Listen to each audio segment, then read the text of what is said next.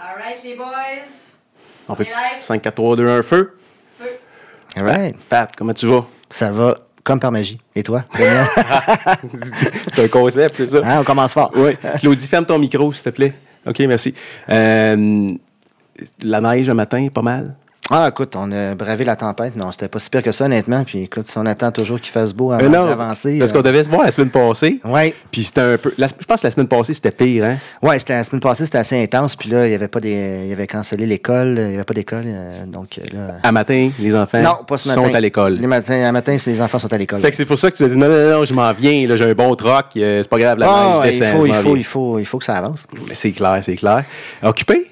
Euh, j'ai eu une très grosse fin de semaine, quatre spectacles, euh, deux samedis, deux dimanches. Puis Wow. euh, là, durant la semaine, c'est c'est tout des, des petits projets. Là, des, on essaye de, de créer des liens avec des partenaires, puis on s'occupe un peu du bureau, puis de la famille.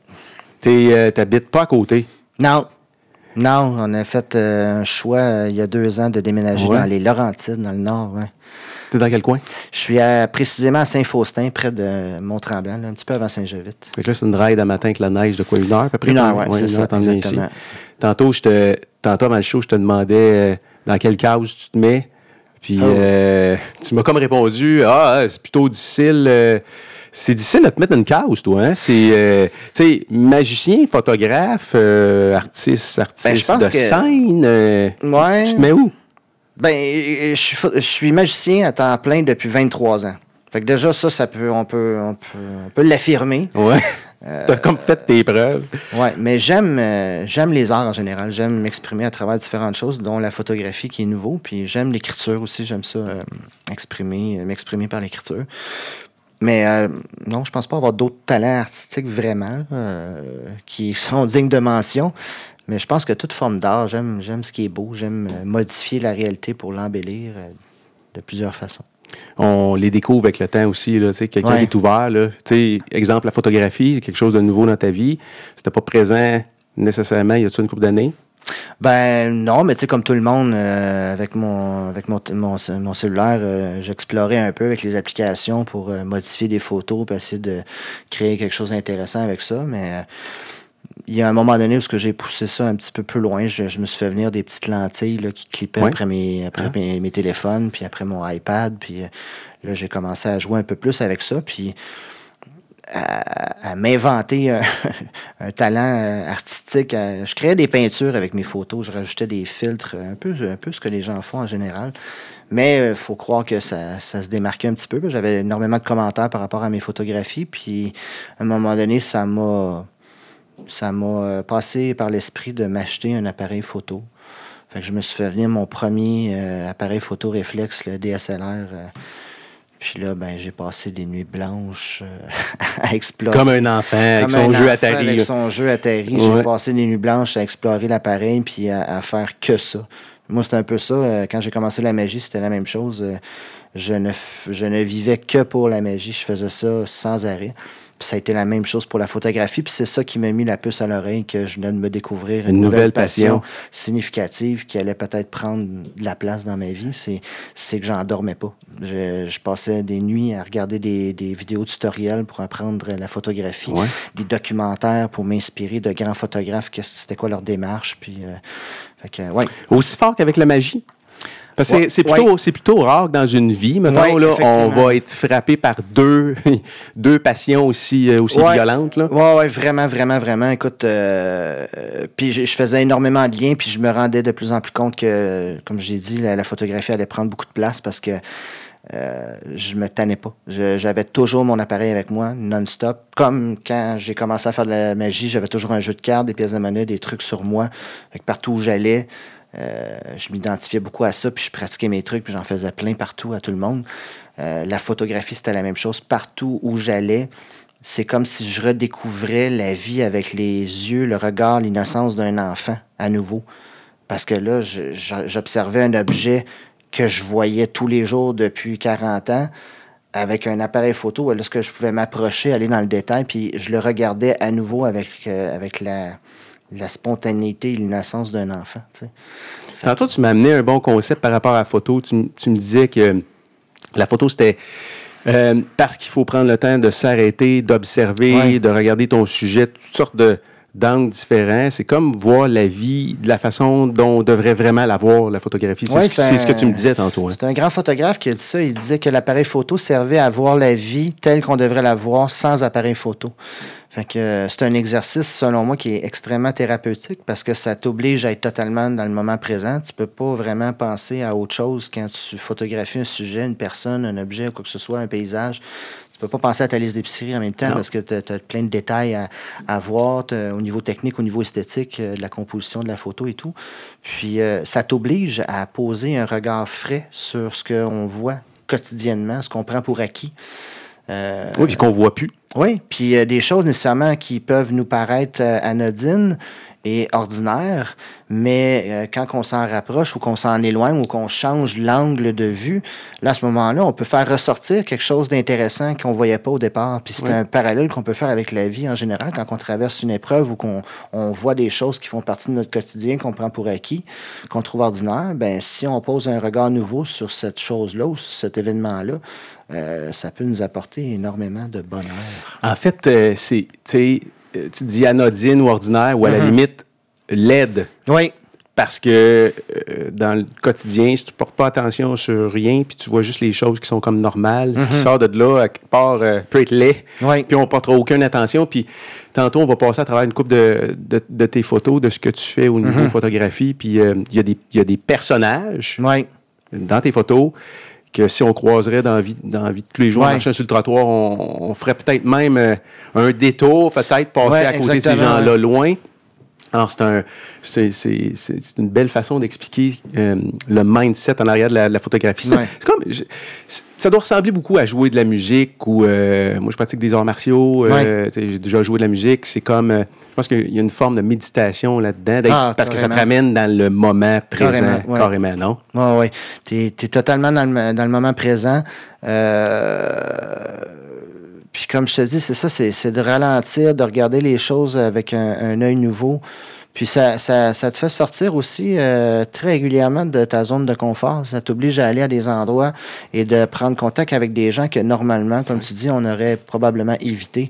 Puis euh, c'est là que c'est là qu'il y a des trésors. Tu rencontres des gens qui ont, qui ont une richesse euh, incroyable, qui ont des choses à dire. tu sais. Il y a- il y, a, il y a un projet justement qui a été fait par un, un vidéaste à New York qui s'appelle Humans of New York, que toi tu me parlais. Est-ce que tu as regardé? J'ai regardé la série que- comme au complet? si je mangeais des M&M. Mais ça me surprend, sens. ça me surprend que tu connaissais pas, Pat. Non, j'ai. Ben écoute, en fait, je dis non, mais v'là deux, un an ou deux, j'avais publié un extrait de cette série-là, un extrait d'une minute euh, dix secondes, genre, d'une entrevue avec. euh, avec un, je pense c'est un enfant qui explique euh, un principe de développement personnel. là.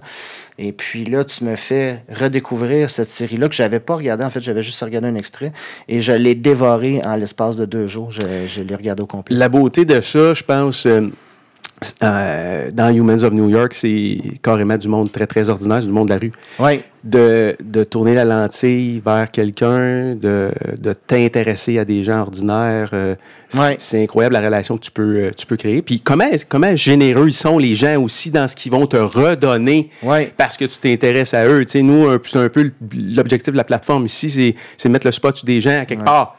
Ordinaire, euh, je veux pas te qualifier d'ordinaire, mais Ou inconnu, ou ordinaire, oui, exactement. Ou ce que, les médias traditionnels n'ont pas mis le spot euh, euh, sur nous parce qu'on n'est pas, on n'a pas fait des affaires incroyables, mais on a des choses à dire. Ouais. puis tu vas pouvoir m'en parler tantôt parce que je, je regardais entre autres ton site web, Mm-hmm. puis des photos super là-dedans. Puis euh, en arrière de chaque photo, il y a une histoire. Fait que tantôt, Ouais. tu vas pouvoir peut-être, on, on pourra jaser des histoires en arrière des photos. Euh, première carrière ou ta carrière euh, principale magicien. Ouais. Euh, nous, moi, je t'ai vu à l'œuvre. Il y a de ça quelques semaines dans, dans un show à quelque part, puis j'étais bien impressionné. Euh, tu fais de la micromagie? Oui, ben en fait, Surtout- je fais un petit peu de tout, mais Ouais. dans certains événements corporatifs, euh, la micromagie est très populaire parce que, bon, euh, dans, durant un cocktail, le magicien va euh, se promener à travers les gens puis leur présenter des numéros de ce qu'on appelle de micromagie avec des, des petits objets, des cartes, des pièces de monnaie, des élastiques. euh. Puis la proximité aussi, ça, ça rend la chose intéressante. La magie se produise dans les mains du spectateur. Puis moi, j'adore discuter avec les gens, connecter avec eux, puis avoir cette proximité-là, justement. Beaucoup de psychologie aussi. dans beaucoup de psychologie, puis de, de- de- d'être à l'écoute de- des, des réactions, puis des, des commentaires des gens. Ça me permet de faire des blagues, puis ça, puis avoir un peu plus de répartie. La scène, c'est un autre médium euh, complètement, parce que là, tu as une foule devant toi, puis là, ils sont vraiment tous les yeux rivés vers toi, puis tu dois les divertir, tu es tout seul sur scène. Euh, On dirait que la, la micromagie, c'est, c'est plus un effet de gang. Euh, Je sais pas, il y, a il y a quelque chose... Plus intime. plus intime, ouais, c'est Plus intime, puis probablement, euh, tu as sûrement plus d'observations à faire. Je regardais un reportage sur Netflix la semaine passée sur des, des machines, il y en a plein. Ouais. Puis euh, le gars expliquait, le machin expliquait que quand il fait euh, des tours, c'est un tour, comment t'appelles ça? Ouais, Un- un tour de magie. Un tour de magie. Ouais. Euh, il doit s'assurer de garder les yeux sur tout le monde autour de la table Ouais. en tout temps Ouais. pour euh, être capable de, de, de savoir qui réagit à quoi, puis sur quoi les gens portent leurs yeux. Il faut que tu sois aussi très, très observateur de ce qui se passe autour, dans Micromagie, probablement plus que du show de scène. Là. Non? Je pense que oui, tu as tout à fait raison parce que euh, c'est pratiquement, on, on peut faire un, un- un lien avec la- ce qu'on parlait de la photographie tantôt, c'est que quand tu fais un, un tour de magie, il faut que tu sois totalement dans le moment présent. Pour, un, pour pas perdre le fil de où est-ce que tu es rendu. Deux, il faut être absolument alerte à toutes les réactions, à tous les commentaires, au regard, au body language des gens qui t'entourent pour s'assurer de- de- d'avoir le bon timing parce qu'il y a des mouvements, il y a des choses qu'il faut, qui doivent être faites à un certain moment dans la routine ou à un certain moment quand tu sens que c'est le bon moment de le faire. Donc, il faut que tu sois très alerte aussi. Puis, au niveau du divertissement en, en soi aussi, il faut être alerte à ce que les gens euh, disent et la façon qu'ils réagissent pour pouvoir faire des gags puis euh, interagir avec eux. Fait que euh, c'est un exercice euh, presque méditatif. euh, même, si c'est dans, même si c'est dans le rire, puis dans le divertissement, puis dans l'intensité, euh, ça peut être quand même très, euh, très méditatif. Euh, Quelqu'un qui a un déficit d'attention ferait un mauvais magicien, probablement. Euh, pas nécessairement, parce que euh, je sais pas, peut-être. Pas? Quand, tu es passionné par quelque chose, Non, ça, c'est clair. euh, ça peut peut-être te ramener, Oui. justement. Euh, moi, j'ai, j'ai, euh, avec la photographie, j'ai croisé des gens des, des, euh, qui ont des maladies mentales. J'ai photographié des schizophrènes, j'ai photographié des gens comme ça qui me disaient que quand ils pratiquaient l'horreur, ou euh, comme un schizophrène en particulier d'une photo qu'on va voir tout à l'heure, je crois, euh, lui, il me disait que quand il jouait du tam-tam, puis qu'il se concentrait sur le rythme de la musique des gens qui l'entourent au tam-tam à Montréal, oui. euh, il entendait plus les voix. Il était vraiment focus sur le moment présent. Fait que euh, ça peut être une façon, justement, de canaliser son TDA, son TDAH. euh, Ben moi, je le fais. je- oui, exact. Je le fais dans d'autres, je le fais dans d'autres choses. Euh, puis, tu as raison. À partir du moment où tu as une passion qui t'habite puis que tu es dedans, Ouais. euh, tu, vis, tu vis le moment présent à C'est ça. 100 Exact. euh, Tu as quel âge? Moi, j'ai 43 ans. Tu as 43 ans. Tu as Ouais. commencé la magie à quel âge? Euh, En fait, puis quand je dis commencer, tu as commencé à t'y intéresser à quel âge? Ben écoute, si on veut être vraiment fidèle à l'histoire, j'ai commencé à l'âge de 7 ans. Parce qu'à l'âge de 7 ans, euh, ma voisine a reçu un kit de magie Fisher Price. Ça s'appelait la mallette à magie de Fisher Price 1982. le numéro 999 de la série Fisher Price. La mallette à magie. La mallette à magie de Fisher Price. OK, hein. vas-y, continue. Tu cherches ça, là? Oui, oui, vais chercher. Puis, euh, bon, elle jouait pas beaucoup avec. Puis moi, à chaque fois que j'allais chez eux, j'étais tout le temps le nez dedans. Puis à un moment donné, j'ai demandé si je pouvais l'emprunter puis le ramener à la maison. Et euh, le jeu n'est jamais retourné chez elle. Tu l'as gardé chez vous? ouais, j'ai gardé chez nous. Puis son père, a comme, euh, il a dit, garde. Ça ressemble-tu à ça? Euh, non, non, ça, c'est euh, une autre forme de magie qu'on jouait quand on était jeune. T'as vois-tu à quelque part là-dedans? La mallette à magie. Euh, Peut-être si tu tapes Magic Kit, Ah, oui, Fisher. Price, marque dièse 999, tu vas le trouver, c'est sûr. Dièse 990. Dièse, 900, parce que c'est le numéro 999 de la série Fisher Price. OK. C'est très vintage, ça date de Fait que- 82. Fait qu'il est jamais retourné. Le kit est jamais retourné et là, ben, est né. Il y a une, il y a une graine qui a été semée là, sur, euh, par rapport à l'intérêt pour la magie. Puis euh, ça a toujours été présent. Là, euh, quand j'allais dans les bibliothèques, je regardais des fois des livres de magie. c'est vrai de ça. Boum. C'est Le premier, ouais. Le premier? Ouais. Fait que ça ressemble à ça ici. Ouais, c'est- ouais. Mettre ça sur l'écran, là. Ah, et puis écoute, toutes les, les, les modèles de 70-80, ils, vont, ils en ont eu un. là. C'était vraiment très populaire. Ça, puis le cube Rubik, là, c'était les deux cadeaux. Moi, j'ai eu le cube Rubik. Oui, Euh, toi, tu as eu un kit de magie. oui. Puis toi, ça a changé ta vie. Moi, écoute, Moi, le cube, euh, le cube Rubik, là, ben, il y a quelques années- ma vie. il y a quelques années, j'ai fait un spectacle sur une- dans une grande salle, une, une scène, puis j'ai invité le, le père de mon ami qui m'avait offert ce kit-là, qui me l'a donné finalement, puis il était assis dans les premières rangées, puis j'y ai rendu hommage, puis j'ai dit, écoutez, vous avez même pas idée, à ce moment-là, quand vous avez dit, je te le donne, l'impact que ça pouvait avoir dans ma vie, parce qu'aujourd'hui, toute ma vie c'est- Tourne autour de ça. tourne autour de ça, Ben c'est oui. grâce à ça. Eh oui. Que, euh, Puis ton ami, es-tu encore en contact avec, avec, Ben oui, avec- ben avec oui. cette personne-là? Ben oui, Karine, euh, celle que- qui, qui avait reçu le kit de magie, qui finalement n'a jamais. euh, Elle te l'a pas, c'est ça, elle te l'a pas redemandé? Non. Parce que pour une fille, y a-tu plus de filles? Ça, ça, y a- ça intéresse plus les filles à cet âge-là que les, que les garçons, selon toi? La magie, je pense moins. c'est pas mal égal, Ouais. je te dirais, ouais. Mais en magie, au, euh, au Québec, puis même à l'étranger, il y a, il y a un- il y a beaucoup moins de femmes que. Là, il y en a de plus en plus. Là. Puis des femmes extrêmement talentueuses en magie. Là. Il y a des championnes du monde. là. Vraiment, il y a des noms. Il y avait quoi dans ce kit-là? Euh, il y avait une baguette Tu- magique. Tu l'as-tu encore? Euh, oui, je l'ai encore, puis c'est pas l'original que j'ai reçu. Ça aussi, c'est une autre petite histoire. Je peux faire une parenthèse. Ben oui. À l'âge de mes 33 ans, Ben, temps Pat, là. mon frère, mon grand frère Dominique, a fait une recherche intensive pour retrouver ce fameux kit-là, complet, évidemment. Puis euh, il a trouvé un collectionneur qui l'avait, mais ce collectionneur-là ne voulait pas lui vendre le kit. Et mon frère a insisté vraiment beaucoup. Il a dit peu importe le prix que tu le vends, Je te l'achète. Je veux, je veux l'acheter. Ouais. Puis là, il a expliqué l'histoire, puis tout. Puis finalement, il a réussi à convaincre le collectionneur de lui vendre avec la boîte originale, les instructions et tout. Puis à mes 33 ans, au restaurant, mon frère m'a offert ce, ce cadeau-là. Wow. Puis quand je l'ai déballé, c'était un peu, un peu drôle. C'est- C'est c'est triste. C'est pas triste, mais c'est drôle et émouvant à la fois parce que j'ai 33 ans, mais on va se mettre en contexte. Je suis assis dans un resto, il y a plein de monde autour. Là. Puis je déballe mon cadeau, puis c'est un kit de magie pour enfants. Puis là, tu capotes. Et moi, je pleure ma vie, je suis comme ému, puis le monde, ils comprennent pas autour là, pourquoi je pleure, parce que j'ai un kit de magie pour enfants, tu sais. Donc, euh, ouais, c'était un beau a- moment. c'était- ce que tu dis, c'était pas le même kit que la Non. voisine t'avait euh, C'est avait pas, laissé c'est chez pas vous. celui que j'avais reçu, mais c'était exactement la même, le c'est- même, même kit. euh, C'est la même affaire. Il y avait quoi dans la boîte? Qu'est-ce qu'il y il, y avait? il y avait une baguette magique que quand on poussait sur un bout, il y a une fleur qui sortait de l'autre côté. Tu avais le, le petit œuf avec le couvercle qu'on pouvait faire apparaître et disparaître le petit œuf. Il y avait euh, un lapin en éponge qu'on mettait sur euh, la petite porte en avant de la boîte. On fermait la porte, on ouvrait la porte, le lapin avait disparu.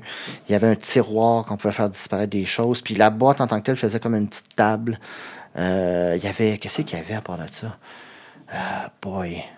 Hey, ça fait longtemps, là. C'est à peu près ça. Là. Il y avait, Tu- il y avait là- le foulard qui changeait de couleur. ouais. Oui, oui. Des, des- des trucs de base, là. Des trucs de base, Des, trucs de base. euh, Tu as dû passer au travers vite. Des trucs de base, tu as dû te tanner vite, là. Euh, oui, puis pas tant. J'ai quand même joué longtemps avec, premièrement parce qu'à l'époque, on n'avait pas des tonnes de jouets. Là. C'était pas, on n'était pas euh, basé sur l'instantané puis le jetable. là. Quand on avait une bébelle, il fallait jouer avec euh, Mhm. assez longtemps parce qu'on Il n'y avait pas de masse de jouets chez vous. Non, non, c'est ça. On n'avait pas des tonnes. Puis, deuxièmement, parce que ça me passionnait. Puis, j'essayais toujours de trouver une, une- une façon nouvelle de le présenter. ou euh, Fait que, ouais, ça me fascinait. Tu présentais à qui? Tes parents Ah, au début, mes parents, j'imagine? C'était mon public, euh, mon premier public, puis les, les amis à l'école. Surtout, peut-être moins au primaire parce que c'était plus euh, discret comme, comme, euh, comme passion, comme passe-temps. Mais au secondaire, quand j'ai redécouvert, redécouvert la magie, là, là c'était intense. Puis ça m'a servi aussi. Au secondaire? magie. Ah oui. Oui. Tu le faisais-tu au secondaire? Tu faisais, tu faisais des tours à l'école? Oui, pas sur des démos. de magie, par exemple. Ouais, pas sur cette kit-là, mais avec des jeux de cartes parce que tu avais lu Ouais. beaucoup entre-temps. Ben c'est ça, le- à l'occasion, je tombais sur des livres de, de magie, de prestidigitation dans les bibliothèques municipales. Puis là, ben, j'apprenais des nouveaux trucs, puis je les testais, évidemment, sur mes amis. Sur, euh, Puis à l'école, j'étais pas, j'étais pas quelqu'un de très populaire, j'étais plutôt euh, réservé, puis... euh, euh, la magie, ça me permettait de, de briser la glace, d'entrer en relation avec les gens. Puis là, ah ouais, ah, c'est cool, qu'est-ce que tu fais? Puis viens t'asseoir en arrière dans l'autobus avec nous autres, fais-nous des trucs. Fait que tu te faisais éviter. Ah ouais. tu pouvais devenir l'ami de certaines, certaines personnes à l'école. que- qui là. normalement m'aurait jamais adressé la parole. Ouais. Ça a été bénéfique dans un sens, puis en même temps, c'était un couteau à double tranchant parce que là, je devenais. euh, euh, comment je pourrais dire ça? Les gens, les gens me parlaient puis m'utilisaient uniquement parce que je faisais de la magie. là. Pas pour qui t'étais vraiment. là. c'est Ça ça. intéressait à ce que tu faisais plus Ouais. qu'autre chose. Là. Ouais. Tes parents ont-tu euh, ont-tu favorisé ton intérêt? Euh, est-ce que ils t'amenaient dans des cours? Ils t'amenaient-tu dans des, euh, dans des spectacles? Euh, J'ai suivi trois ans de cours à Montréal, puis j'habitais à Laval à ce moment-là. Je voyageais en transport commun parce que j'avais l'âge. Mais la première fois que je suis allé dans une boutique de magie, c'est mon père qui est venu avec moi. Mais je pense qu'à ce moment-là, il n'y avait aucune idée que ça deviendrait euh, mon métier. tu sais. Euh, il voyait ça comme un passe-temps, une façon de, de- de canaliser mon énergie. C'est mieux qu'il dépense son, son argent et son temps là-dedans que dans d'autres choses de néfastes. Puis, euh, mais quand, à 20 ans, j'ai décidé de lâcher l'emploi pour faire ça, là, c'est sûr qu'il y a eu une, Wow. euh, une petite inquiétude, une petite réticence, euh, comme n'importe quel parent qui se respecte. tu, tu le sais à partir de quel âge que tu allais faire ça dans la vie? Euh, je sais pas si je peux dire que je le savais.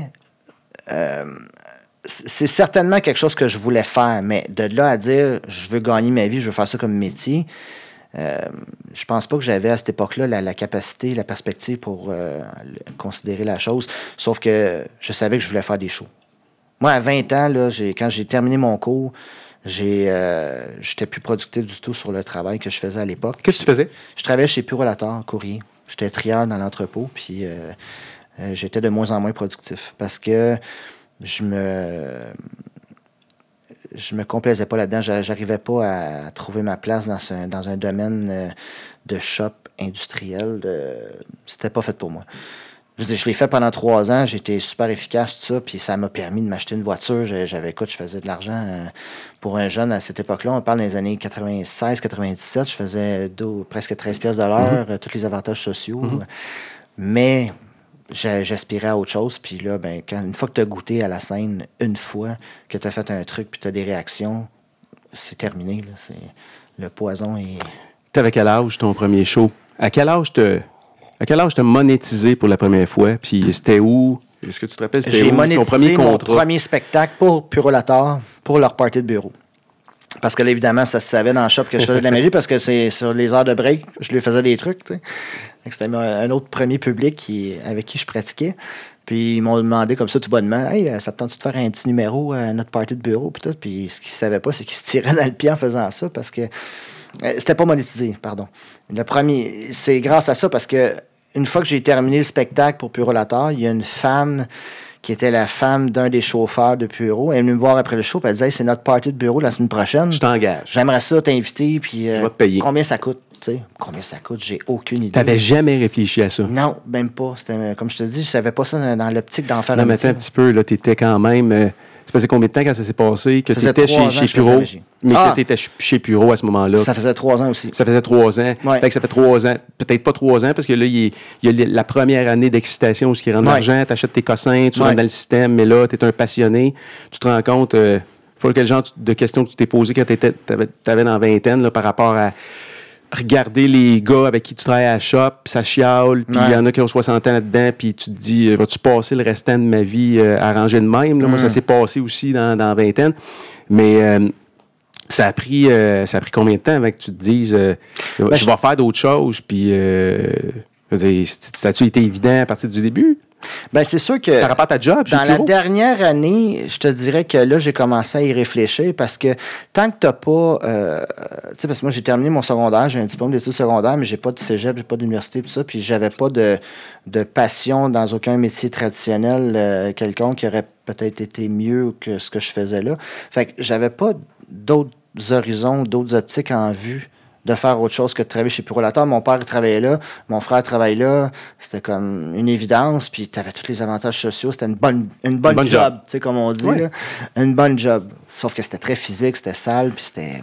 ah, c'était... À cette époque-là, aujourd'hui, les entrepôts sont, sont beaucoup mieux euh, organisés. C'est beaucoup plus sécuritaire et tout, mais...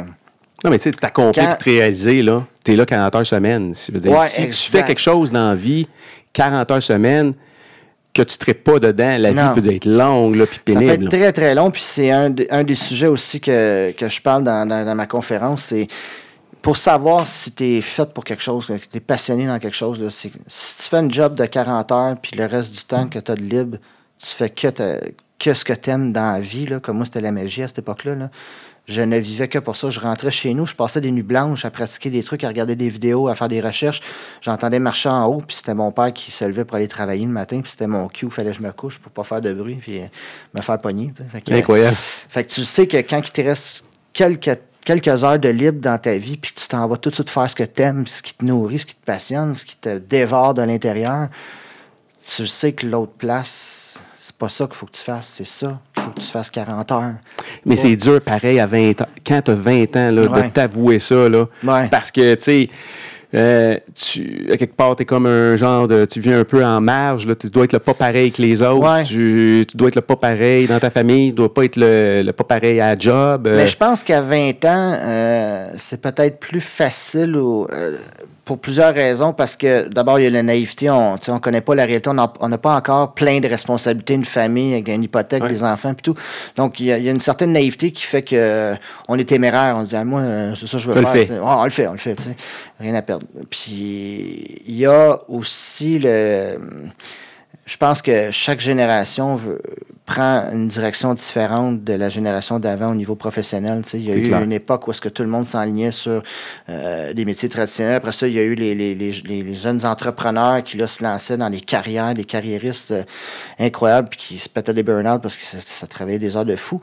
Puis là, je pense que les jeunes, avec tous les nouveaux médiums possibles, euh, autant au niveau de l'Internet, il y a beaucoup de jeunes entrepreneurs qui se lancent en affaires tête première, des, se partent des, des lignes de vêtements, ils, ils inventent des affaires. Euh, fait parce qu'ils ont accès à un marché. Ah le monde de possibilités, ben oui, tout à fait. Puis là, tu dis 20 ans, on t'offre de faire un show, euh, de faire un spectacle de magie dans un party, euh, une fête d'employés, c'est ça? Puis tu n'as aucune idée du prix. Non, je, je pense à l'époque, j'ai chargé comme 60 pièces pour faire un show de 30 minutes. Puis ça se passe bien été je pense qu'il y a un numéro que j'ai manqué, mais parce que je faisais des blagues puis j'étais sympathique, les gens, ils m'ont comme pardonné tout de suite que, que j'avais manqué un truc. Ils trouvaient ça bien cocasse. Puis, écoute, j'avais 20 ans, j'étais tout jeune. Puis... Là, tu, on te paye. Là. Au moment où tu reçois le cash, tu passe quoi dans ta tête? Ben C'est-tu là que tu te dis, wow, euh, Je suis pas fort en mathématiques, mais je me suis dit, j'ai fait 60 pièces en une demi-heure. Je, je, gagne 12 et 79 dollars. Ça veut dire qu'il faut que je travaille 4 heures chez Puro. Puis là, tout le monde se pige dedans, le fédéral, provincial, le syndicat, le club social. Euh, il ne te reste pas grand-chose après. Là. Non, effectivement. Donc, euh, je me suis informé un peu plus. Puis là, je voulais savoir comment travailler dans ce milieu-là. Là, je me suis informé auprès d'autres magiciens. Puis là, ils m'ont dit, écoute, il faut tu appelles des agences. Il y a des agences de divertissement corporatif, des bookers qu'on appelle, qui, vont, qui vont te placer. Puis moi, euh, je sais pas si j'étais ambitieux ou stupide, mais j'ai appelé la plus grosse agence de magiciens au Canada à l'époque, parce qu'aujourd'hui, elle n'existe plus, cette agence-là. Puis j'ai dit bonjour, je viens de sortir de l'école de un tel parce qu'il a une bonne réputation. Puis euh, je veux travailler. Puis là, cette personne m'a répondu J'ai 50 magiciens qui travaillent pour moi, j'ai zéro besoin de toi. Je suis désolé, euh, c'est bien cute ton, ton, petit projet, mais ça ne sera pas pour toi. Pas tes preuves ou euh, on te connaît pas. Puis ironiquement, il m'a rappelé comme trois heures plus tard parce qu'il y avait un gros contrat à l'hôtel Intercontinental. Il avait besoin de 12-13 magiciens. Puis il dit Tu vas être bien encadré, je t'essaye, vas-y. Parce que peut-être qu'il a fait des appels aussi. Euh, mon professeur, il a appelé mon prof peut-être pour lui demander. T'es-tu resté avec lui par la suite? Oui, j'ai été longtemps avec cette agence-là, je pense pendant 5-6 ans. Puis j'ai fait des, gros contrats euh, vraiment intéressants avec eux. Ça a été une bonne école. Une très bonne école parce que euh, il m'avait engagé dans un théâtre de Méjean, entre autres, puis il fallait faire des shows trois, quatre fois par jour pendant, tout l'été dans le Vieux-Montréal, qui a une clientèle touristique. fait que j'ai pas eu le choix d'apprendre très rapidement non seulement euh, mon, mon craft, la magie, mais comment garder une foule intéressée pendant une heure. Tout à fait. L'école de magie, euh, la dernière fois qu'on s'est parlé, tu m'as parlé de l'école de magie. Oui. Qui, en fait, qu'il y a des cours de magicien qui existent. J'avais aucune idée que ça existait. Euh, Tant mieux. Tant mieux, vas-y. non, mais ça, ça, ressemble à quoi, ce cours-là? C'est ben, premièrement, quelque chose de, de, nécessaire pour être capable de faire une carrière là-dedans? Euh, il t'a servi à quoi? Ça, ça, sert à quoi, ce cours-là? Ben, je pense que n'importe quel cours, moi, je t'explique ma, ma, ma, théorie, ma vision des choses. Là, comme la photographie, je suis autodidacte. J'ai pas suivi de cours parce que j'en mange, puis parce que je suis capable d'apprendre. Oui, puis aujourd'hui, avec l'accès à l'information, YouTube, puis Internet, tout ce qu'il y a sur Internet, si tu t'y mets, euh, tu peux faire un cours de 40 heures en deux jours. Oui, mais encore là, ça prend un intérêt marqué, une passion dévorante pour pouvoir euh, maîtriser ton art. Euh, moi, je, faisais déjà un peu de magie avant de commencer mes cours, comme je t'ai expliqué dans les livres de bibliothèque, tout ça. Mais c'était jamais suffisant. J'en mangeais tellement que je voulais en faire partie intégrante, puis je voulais être sûr de rien manquer. Je voulais apprendre la base de tout. Je voulais découvrir cet univers-là. J'avais l'impression qu'en suivant des cours, j'allais entrer dans, dans l'univers secret des magiciens. Tu sais, souvent, il y a des gens qui me demandent Ouais, mais tu veux pas me dire tes trucs, toi, il y a quelqu'un qui te a montré. Comment ça se fait? Comment on fait pour apprendre la magie? Mais moi, je, sentais qu'il y avait une, ouverture là, qu'il fallait que j'y aille pour faire partie de cet univers-là. Puis peut-être euh, un peu d'humilité qui me disait que j'avais des choses à apprendre. Le crime, hey, la magie, c'est vaste. Puis j'ai eu une très grosse leçon d'humilité parce que, écoute, en première année, on apprend 76 tours de magie qui vient couvrir toute la base de ce qui se fait. Euh, fait que je me suis rendu compte que je savais pas grand-chose ça a été bien parfait. J'ai suivi trois ans de cours, puis euh, ça a été une école incroyable. C'est ça, tu le referais n'importe quand. Ah, n'importe quand, puis je le suggère à tout le monde. Mais c'est pas une, garantie, par contre, d'en faire un métier. Non. C'est ça qu'il faut. Euh, c'est ça la nuance. C'est que autant tu peux être passionné, pas suivre, suivre de formation et devenir magicien professionnel, autant que tu peux suivre la formation complète. Et ne pas être passionné. Et ne pas être passionné, ou même si tu l'es, des fois, il y a faut que tu te rendes à l'évidence que tu atteins une certaine limite, ta limite dans tes, Oui, dans tes talents. Dans tes talents, dans tes capacités et tout. Puis, euh, parce que faire de la magie un métier, c'est très.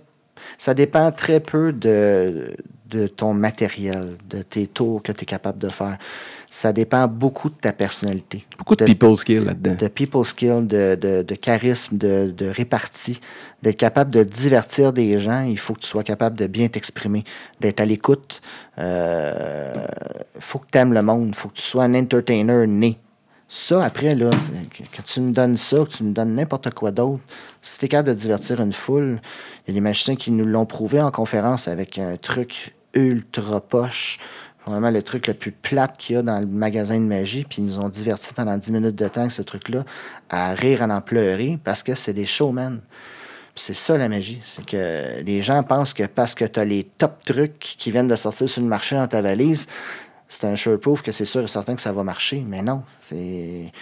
Lui, le magicien, quand il le fait, celui qui l'a inventé, ça colle à sa personnalité. Il y a, du showmanship, euh, il y a de la drive si toi, tu n'as pas cette drive-là, c'est pas ton truc, tu le maîtrises pas, autant techniquement que psychologiquement, ça risque de pas fonctionner. En as-tu inventé?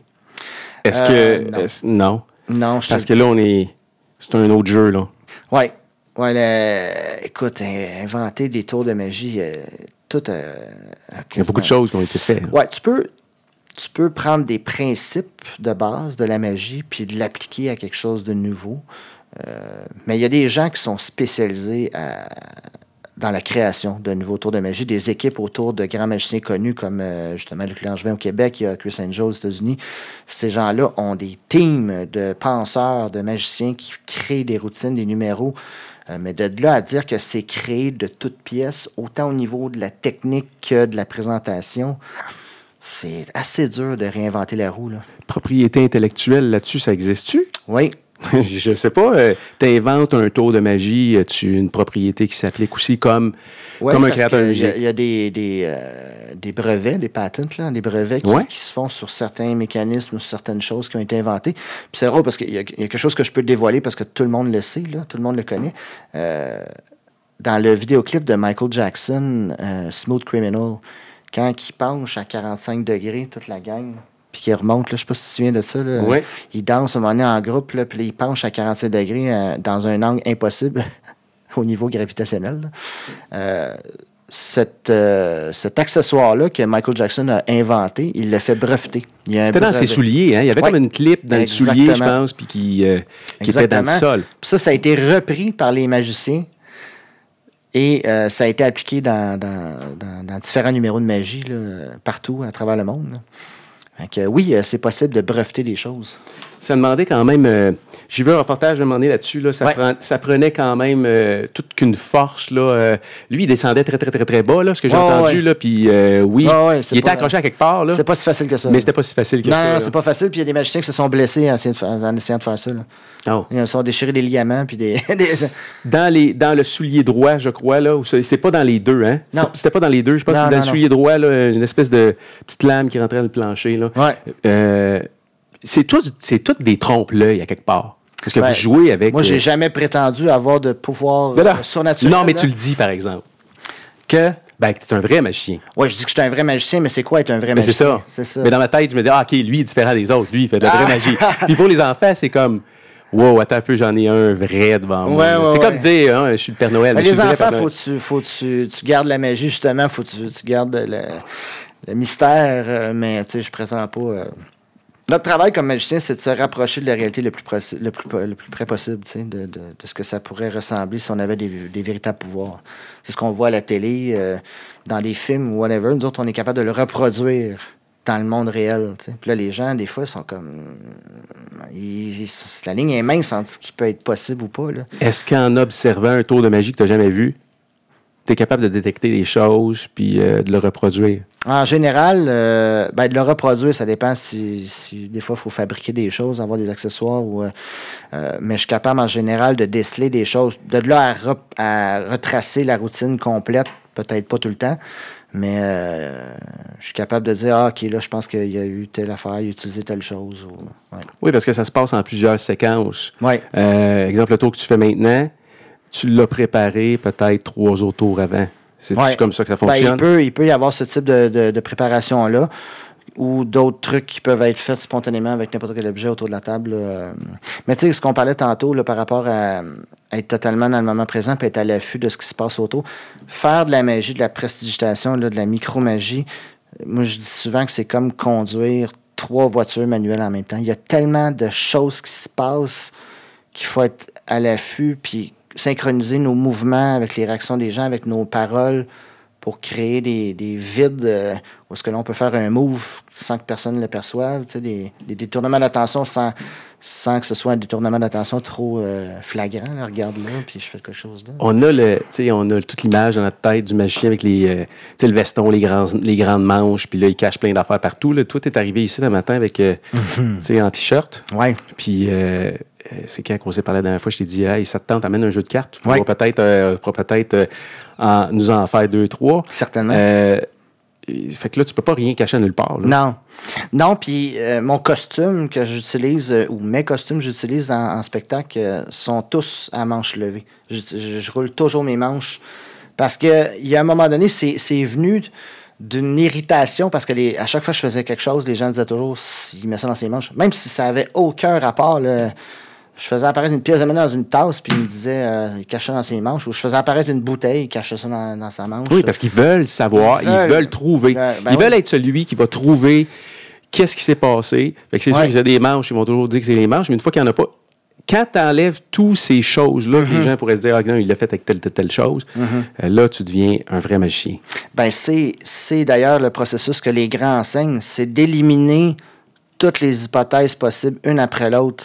Et moins il y en a, plus tu es Ouais. un magicien, un vrai magicien. Souvent, dans certaines routines, euh, je, le, je le dis d'emblée, je- vous pensez peut-être que c'est ça, j'élimine la possibilité. Vous pensez aussi peut-être que c'est ça, j'élimine la possibilité. Fait que là, après ça, quand j'arrive puis je fais l'effet, les gens sont flabbergastés parce que tout ce qu'ils auraient pu croire comme méthode euh, n'a pas lieu. Fait que euh, tu les amènes dans un entonnoir où est-ce qu'il y a juste la vraie magie qui est possible. Est-ce qu'en observant le, est-ce qu'en observant le type de personne qui est devant toi, Mhm. tu vas choisir tes tours en fonction du genre de personne qu'il y a devant toi. Exemple, un artiste ou un avocat. Ouais. Euh, tu prends-tu euh, tu, tu vas-tu présenter des tours qui sont différents? Oui, puis euh, je vais adapter ma présentation, je vais, je vais choisir certains trucs, mais imagine dans une situation de cocktail où tu as sept personnes autour de toi, tu peux avoir quatre personnes, quatre types de, de spectateurs différents. Tu as celui ou celle qui est émerveillé devant tout ce que tu fais. Tu as celui qui est plus critique, mais qui se laisse divertir, mais qui réfléchit. C'est- puis tu as celui que, lui, il, Il tente pas il t'écoute même pas. Il veut juste savoir comment ça marche, puis ça le choque, puis ça le blesse dans son orgueil. un ingénieur avec une petite bague d'ingénieur dans le doigt là, qui, qui a fait euh, sept ans d'université, puis que là, tu, tu viens de. Je il comprend pas, là. Non, il comprend pas, tu viens de l'avoir. Euh, lui, euh, il prend comme un défi personnel et intellectuel. De trouver qu'est-ce qui s'est passé. Puis tu as, as, un quatrième euh, type de spectateur que lui, je l'appelle le heckler. Là, lui, il est là pour t'écœurer. Parce que lui, ça n'a pas rapport. Ben oui, ça a rapport avec ton talent, mais lui, il, il, il perd le show. Il perd le show. Il perd le centre d'attention, puis il ne le prend pas que euh, la fille qui, l'accompagne ou qui a un œil dessus, tripe plus sur ce que tu fais que sur lui qui, pendant 20, 20 minutes, est obligé de se la fermer. Tu as dû vivre des super situations depuis les 20 dernières années. Quelques-unes, Parce que tu as vu beaucoup, beaucoup de monde. Puis là, tu te retrouves dans des soirées où que le monde a pris de l'alcool. Puis, oh euh, N'aurais-tu une coupe que tu pourrais me raconter? Ça ressemble à oh quoi la, vie, la vie d'un de showman magicien? Ça ressemble à quoi? Tu dois rentrer tard? Euh, euh, ben, de moins en moins, je te dirais. je choisis plus. C'est ça, c'est une question de choix, là. Ouais, ouais, je choisis. au début, tu devais prendre n'importe quoi, là. Je prenais tout tout, tout, tout, tout, Je voulais. Je, prenais tout, puis il fallait que je le fasse parce que c'est comme ça que tu, tu deviens euh, professionnel, prêt à, à toute éventualité. Euh, puis c'est pour ça que les, les, agences nous engagent parce qu'ils savent que peu importe ce qui va arriver, là. tu vas rendre la marchandise. tu sais, mm-hmm. euh, qu'il y ait un changement dans l'horaire, que le monde soit ça brosse, que le monde soit. que le DJ décide de partir la musique avant qu'on ait fini ou whatever, on va être capable de rendre la marchandise. Mais oui, des anecdotes, j'en ai plein. Là. des gens, des, des hecklers, des gens qui te laissent pas placer un mot, puis ils veulent tout le temps te, te plugger, puis ha, ha, ha, faire des blagues pour avoir le centre d'attention. Mais euh, on a toujours des, des, petites jokes pour les, les replacer. Ouais. Eux autres, faut, tu, euh, faut que tu les confrontes un peu habituellement. Ils vont embarquer dedans. Ouais, souvent, j'essaie de les impliquer, mais là, si je vois que ça devient désagréable autant pour moi que pour les autres, euh, je vais les remettre à leur place de façon polie.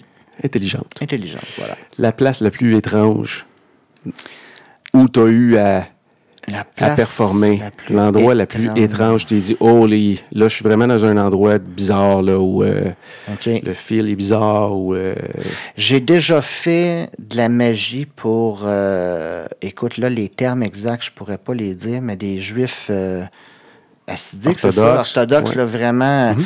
ils m'ont ils m'ont invité à venir faire de la magie, mais il fallait que je sois présent là avant que ça commence, parce qu'après, tu peux plus rentrer dans mhm. l'établissement. Euh, j'ai assisté à des cérémonies vraiment étranges, mhm. où est-ce qu'ils séparent les hommes des femmes. Euh, j'ai vu des, euh, des rituels, des choses vraiment bizarres, que c'est un autre monde, une autre culture. la façon d'interagir aussi, elle peut être, peut être différente, ou la façon de non, seulement d'interagir, mais de réagir. Tout dépendamment d'une culture à l'autre, euh, leurs réactions peuvent être différentes. La, ça. la perception de ce que tu fais peut, avoir une autre signification aussi. Là, il fallait que je réfléchisse à OK, c'est quoi je raconte dans mon. Pour la première fois, il fallait que je me, je me révise sur ce que je disais. Sur, euh, il m'avait interdit de. C'est ça, on t'avait donné des directives. Oui, il m'avait donné des directives. Je ne faut pas que je parle d'aucune fête euh, catholique, genre Noël, tout ça. Je, aucune musique dans mon spectacle où est-ce que c'est une qui chante, c'est totalement interdit. Mhm. Euh. puis là, je suis pas en train de. non, non, mais c'est ce qu'on t'a demandé, là. C'est ce qu'on t'avait demandé. Les Juifs orthodoxes, parce mhm. qu'ils ont été extrêmement accueillants, très généreux avec moi. Ils ont été super gentils, mais c'est ça. C'était une autre culture avec des règles qui sont différentes. Puis. Euh, comme nord-américain euh, athée, des fois, il y a des choses qui peuvent choquer. C'est pourquoi que la femme qui chante, c'est considéré comme le mhm. diable en personne. Mais je suis pas là pour remettre en question une culture millénaire. je suis là pour performer. Oui, puis t'adapter, il faut, parce que tantôt on parlait de s'adapter en fonction de qui est devant toi. Là. Ça, mm-hmm. ça doit faire partie des talents qu'il faut que tu aies, qu'il faut que tu possèdes pour, euh, pour en faire une carrière. Là. Euh, tu peux pas au début euh, dire ah non, je veux pas faire ça, je veux pas faire ça, je veux pas faire ça, je veux pas faire ça. Aujourd'hui, tu peux peut-être te le permettre parce que ton nom circule, puis mm-hmm. tu es référé. Euh, mais quand on commence, c'est toujours la même affaire, peu importe le, domaine dans lequel tu es. Il faut que tu te retrouves sur les manches, puis il faut que tu sois prêt à travailler, puis il faut que tu sois prêt à faire des choses que ça ne te tente peut-être pas de ah faire. Il y, a des, y a des suivis de clients à faire, il y a des suivis de facturation à faire, un paquet d'affaires qu'il faut que tu fasses. Euh, qu'est-ce que tu aimes faire aujourd'hui? Mettons, là, dans la magie, c'est quel genre de Qu'est-ce que tu aimes faire aujourd'hui? Euh? Ben, c'est sûr que dans un monde idéal, j'aime ça faire des, euh, petits événements. Euh, comme, tu sais, en décembre, j'ai fait quelques événements corpo, des petites compagnies, 10, 15, 20 employés, à la limite 30. puis des gens qui sont vraiment passionnés, qui t'invitent, puis qui ont hâte de te voir, puis qui ont envie d'embarquer, oui. puis qui apprécient. Puis là, à ce moment-là, puis c'est des, des gens vrais, un peu flyés, le fun, avec qui on fait des blagues, puis des fois, on, on va... Ah, là, c'est on- loin. On the edge, là, Ouais. avec de l'humour au deuxième degré, puis là, on a du plaisir, on a du fun, puis c'est... Oui, les trucs sont le fun, mais c'est plus le, le contact, le, le bon moment qu'on a passé ensemble qui, qui, qui prime, là, qui, qui prend le dessus, plus que les routines... euh, pour te démarquer des autres dans cette industrie-là, parce que ce que tu me disais, c'est quand même au Québec, il y a, il y a beaucoup de magiciens. euh, on- il y a tout le temps les mêmes noms qui reviennent. Ouais. Mais euh, tu me dis 50 à l'agence où tu étais, mais ça, c'est une agence. Il y a d'autres agences de booking qui existent. Euh, ta personnalité fait en sorte que tu vas te démarquer aussi, la façon dont Ouais. tu t'habilles, ton style. Euh, t'étais- Puis là, tantôt, tu m'as montré une photo de toi. On va la voir de toute façon, parce qu'il y a un article qui est paru. euh, oui, où ce que là, tu es carrément en. Tu avais un veston, En veston, plus, ouais. plus traditionnel. là. Ouais. Euh, aurais-tu pu. Aurais-tu pu te permettre d'être comme tu es aujourd'hui ou il y a de ça, il y a de ça 20 ans? Ça aurait-tu passé? ou, euh, Je pense qu'il faut quand même être un peu flexible pour travailler en- dans le milieu des agences, dans le milieu corporatif, parce que euh, ce qui est très populaire maintenant, c'est les thématiques, c'est les, les- soirées à thème. euh, euh, donc, il, faut, il faut être capable de s'adapter, mais je suis de moins en moins. Pas que je suis de moins en moins flexible, mais j'essaye quand même de rester fidèle à moi-même un peu. Comme j'accepte plus les contrats de Noël où ce qui veut que- qu'on se déguise en lutin avec des collants puis des grelots pour faire de la magie aux gens Ah ouais. parce que euh, je suis plus là. Donc, euh, mais euh, c'est sûr qu'il y a des soirées qui sont plus chics. Donc, j'arriverai pas trop trash. euh, mais j'ai comme trouvé un, un juste, Juste milieu équilibre. qui passe d'un côté comme de l'autre. Oui, parce que quand je t'ai vu la dernière fois, parce que là, tu sais, pour les gens qui écoutent le podcast, là, tu as des tatous, Ouais. t'as des tatous plein bras, t'as la Ouais. grosse barbe, euh, tu sais, euh, t'as le look un peu barbershop, je te dirais, Ouais, là. Euh, c'est sûr que, tu sais, tu recules, là, mettons, 10-15 ans, ça passait moins. Aujourd'hui, euh, je pense que la société est plus ouverte, euh, Ouais. plus ouverte là-dessus. Oui, puis étonnamment aussi, je pense que ça. Ben, pas étonnamment, c'est ça a beaucoup rapport avec la personnalité de la personne. Je veux dire, quand que les gens, peut-être au premier regard, ou euh, quand j'envoie du matériel promotionnel, même, même dans mes photos, je pense que ça se dégage que je suis quelqu'un d'accessible. Ils, ils ont, ils ont du vidéo, ils ont de la photo, puis les agences qui me connaissent depuis plusieurs années, ils savent que je suis pas un. Je suis pas un tout croche. Oui, Euh, c'est ça que j'allais dire. ouais. Et professionnel aussi. Je pense que le professionnalisme peut euh, aider à faire passer euh, Écoute, ben- je fais, ben des, choses. je là. fais des fêtes d'enfants, je suis habillé en magicien, là, mais j'ai les manches roulées pareil, puis je suis tatoué jusqu'aux jointures. Mhm. Puis je fais des fêtes d'enfants de 5-6 ans à domicile. Euh, je rentre, puis les enfants, ils me sautent d'un bras. Ben oui. Parce que je pense que c'est ce que tu dégages, puis l'intérêt que tu leur accordes. Les enfants, ils s'en foutent là, de, de ça. Euh, Si tu leur fais un beau sourire, puis tu leur accordes de l'attention, puis de l'importance, Oui. ah, wow, c'est beau euh, ce que tu portes, puis euh, c'est le fun, puis ah, toi aussi, tu fais un tour de magie, montre-moi là. Tout de suite, euh, t'es ça dans ta poche. Là. Le soir que je t'ai vu, je dis ça parce que le soir que je t'ai vu, Mm-hmm. t'étais, t'avais, euh, t'avais un look des années 20, je pense. T'avais, euh, je sais pas, tu t'habilles-tu comme ça dans la vie de tous les, dans la vie de tous les jours? Ça arrive à l'occasion, ouais. Je suis pas quelqu'un qui est vraiment euh, arrêté sur un style ou. euh, C'est toi. c'est moi. J'aime beaucoup, beaucoup les, les- les- l'époque, euh, les choses vintage. J'aime ça. euh, je dis ça, je ris en même temps parce que je pense à un petit gars que j'ai vu dans- au centre-ville qui avait un t-shirt, c'était marqué vintage 1975, puis c'est ma date de, que je suis né. Je trouvais ça bien drôle. Mais j'aime, j'aime les vêtements d'époque. Euh, tu sais, dans certaines de mes photos, je, souvent plus moi que les, les modèles que je photographie, là, je vais aimer m'habiller comme dans les années 30, 40, 20. euh, Pourquoi? Qu'est-ce qui t'attire? Parce là? que je trouvais le monde beau à ce moment-là. Les hommes, c'était des hommes. Plus authentique? Comment? Ah, je le sais pas.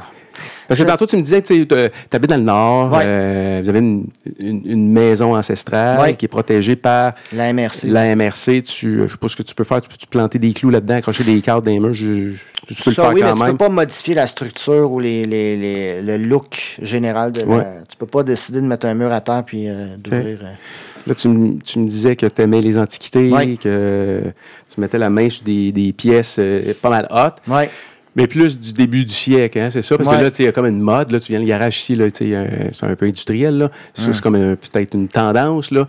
D'ailleurs, euh, c'est- je dois, je dois te dire, je dois te féliciter parce que c'est absolument incroyable. C'est every man's dream, comme je dis en anglais, c'est le rêve de probablement de ben des femmes aussi. Je trouve Ben, en tout cas, euh, pas toutes les femmes. Ouais, c'est Ouais, ça. peut-être pas toutes les femmes parce que tu vas passer trop de temps ici, c'est Euh, ça? en fait, en fait, c'est parce- en fait, tant qu'il n'est pas bâti, tant que ça n'a pas pris forme, euh, ma femme se demandait vraiment où je m'en allais. C'était pas une menace, euh, réelle encore? Ben, elle a été très, très bonne avec moi, mais, euh, tu sais, ce look-là, tu vas le voir plus. Ouais. Mais, tu sais, tu me parlais que tu avais ramassé un buffet ou euh, Ouais, un, ben, un gros euh, meuble des- du début du siècle, c'est ma, ça? ma femme, elle a un buffet de- qui date des, des années 1800.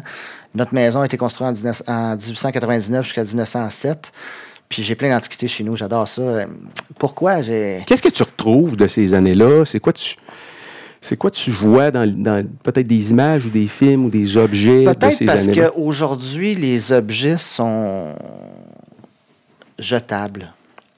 Je pense que, moi, je me souviens quand j'étais enfant, quand j'ai reçu une machine à écrire, là, c'est comme si tu m'avais donné un lingot d'or. Pour moi, on dirait. Une que- dactylo, tu parles. Une dactylo. Ouais. Une dactylo, une vieille À bobine. dactylo. à- Ouais. Tic, tic, tic. Euh, les choses avaient de la valeur, on dirait, plus qu'aujourd'hui. Aujourd'hui, tu achètes un téléphone à 800$, pièces puis dans un an, tu veux le changer parce que tu dis que c'est de la merde. Puis si ça prend 10, me- 10 secondes avec une page ouvre, Oui, parce que tu peux plus l'utiliser. outré. Oui, ou tu peux, en guillemets, plus l'utiliser parce que les updates sont pas faites, il ralentit, whatever. Puis ce concept-là est appliqué à plein de choses qu'on Ouais. utilise à tous les jours. Mais tu as raison, je l'avais probablement jamais vu de même. Les, ces objets-là avaient une durée de vie qui était très, très longue. avait une aussi à- durée de vie, puis il y avait de la valeur parce que de un, on était moins consommateurs. Les objets, quand on avait quelque chose de nouveau, ça avait de la valeur. Puis je pense que on prenait le temps de l'utiliser. Puis de les apprécier. Puis de les apprécier. Une machine à écrire, quand tu écrivais deux, trois pages là-dessus d'un texte que tu avais pondu, il me semble que ça avait de la valeur. Aujourd'hui, tu, tu textes euh, 18 fois par jour. euh, on dirait qu'il n'y a plus rien qui, qui a de la valeur. Tout est jetable, tout est instantané. Mais on en est de plus en plus conscient, Pat. Peut-être, oui. Crois-tu que ça va revenir?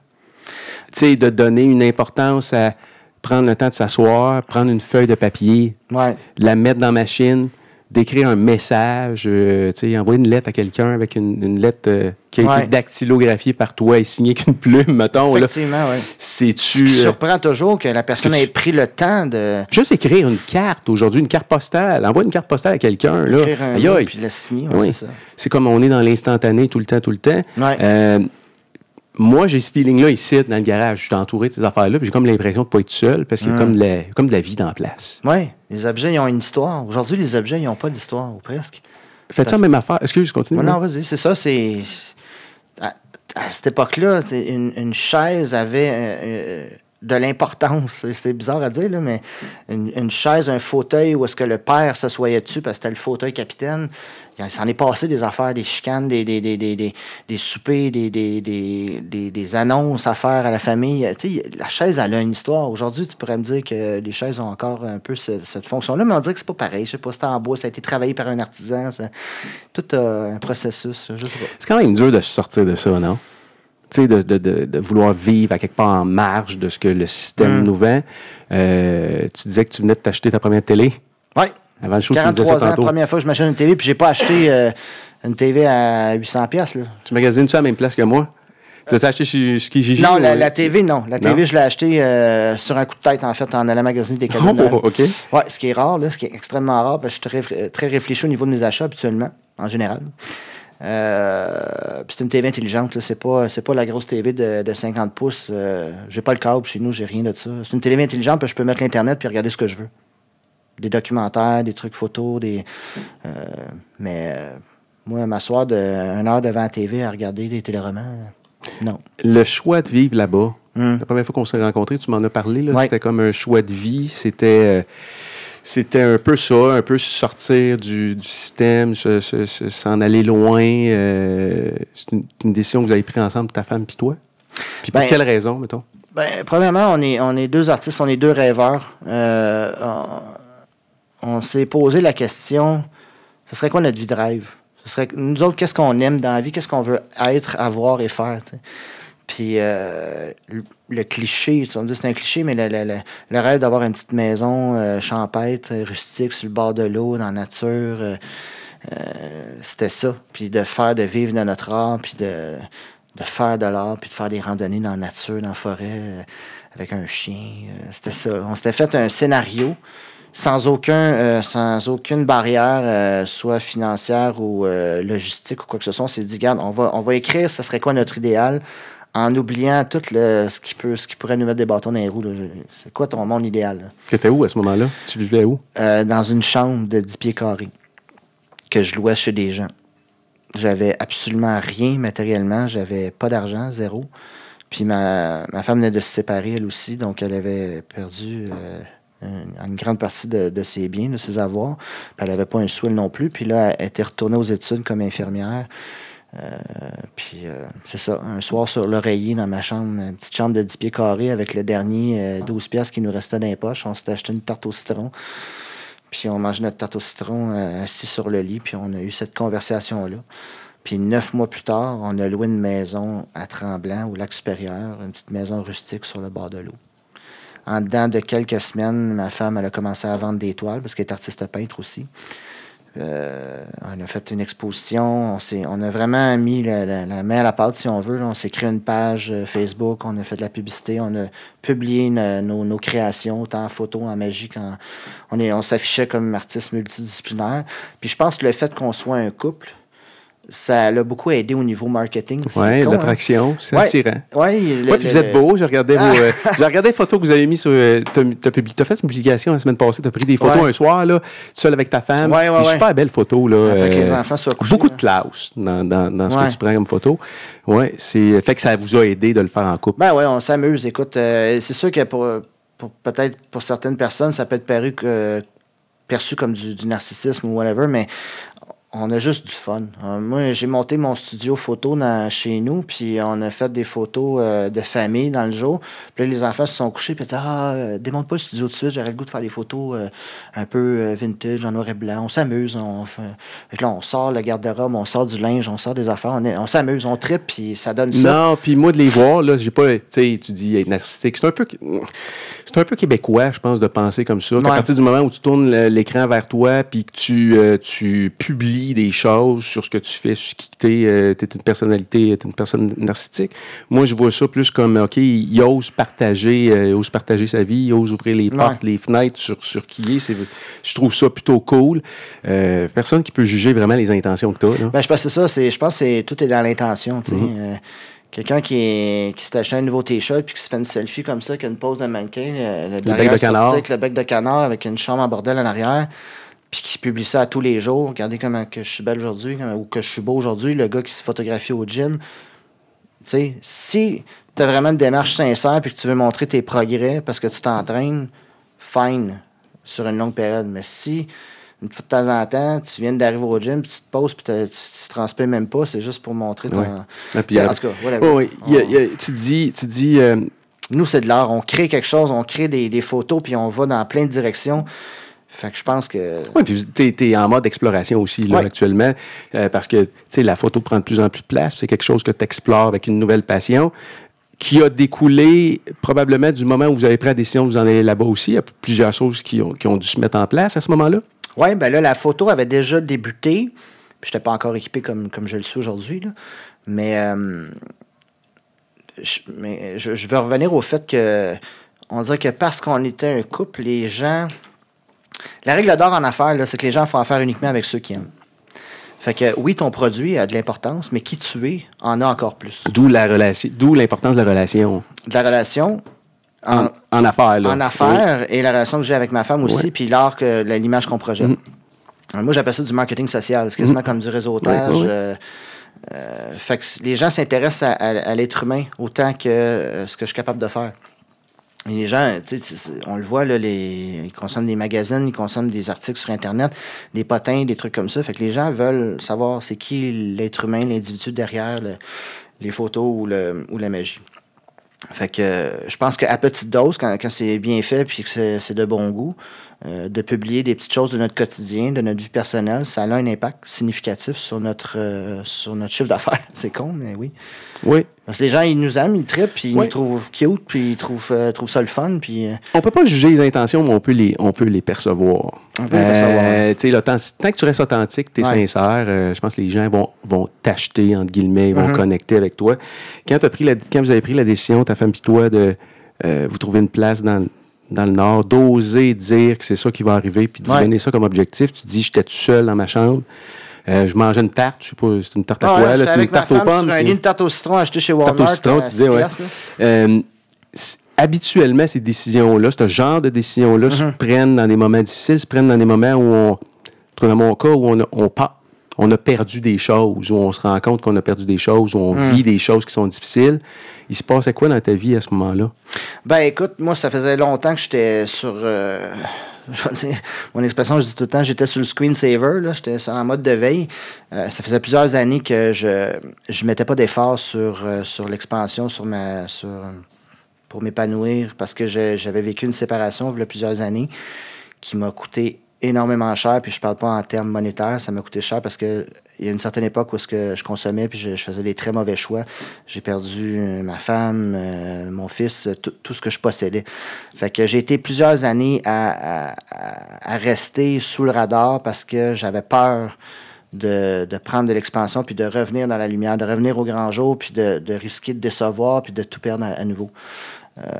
Puis là, on tombe dans la partie romantique et cute. Là, quand j'ai rencontré euh, Mylène, ça m'a comme euh, rallumé. Ça m'a, j'ai eu le goût de, de, de, rebâtir, de, sortir de l'ombre puis de, revenir dans l'action. Puis euh, Mylène aussi, je pense qu'elle avait un besoin intense de, de se sentir euh, accomplie, de se sentir authentique aussi, parce qu'elle empruntait un chemin qui était un peu forcé de par la situation qu'elle vivait. Elle n'avait pas le choix d'avoir un emploi stable pour faire vivre ses enfants, puis de se reconstruire. Fait qu'elle choisissait ce, chemin-là qui, qui paraissait une évidence.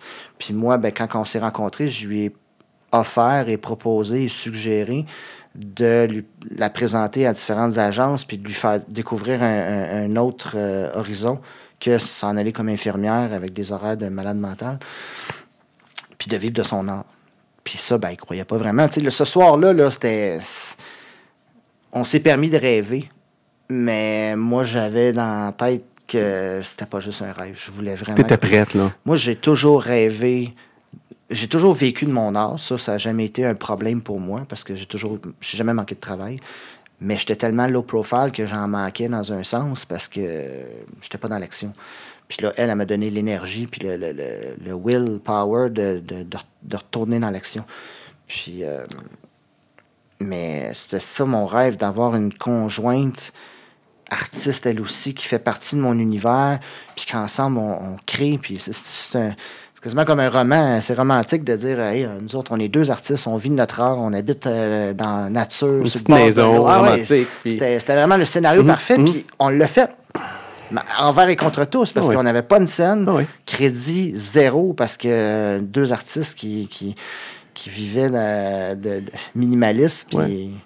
Il y a, il y a- tu sais, il y a des moments dans la vie où ça va mal, ça va mal longtemps. Ouais. Il y a des, des séquences d'événements qui font en sorte que tu, tu vas creuser encore plus ton trou.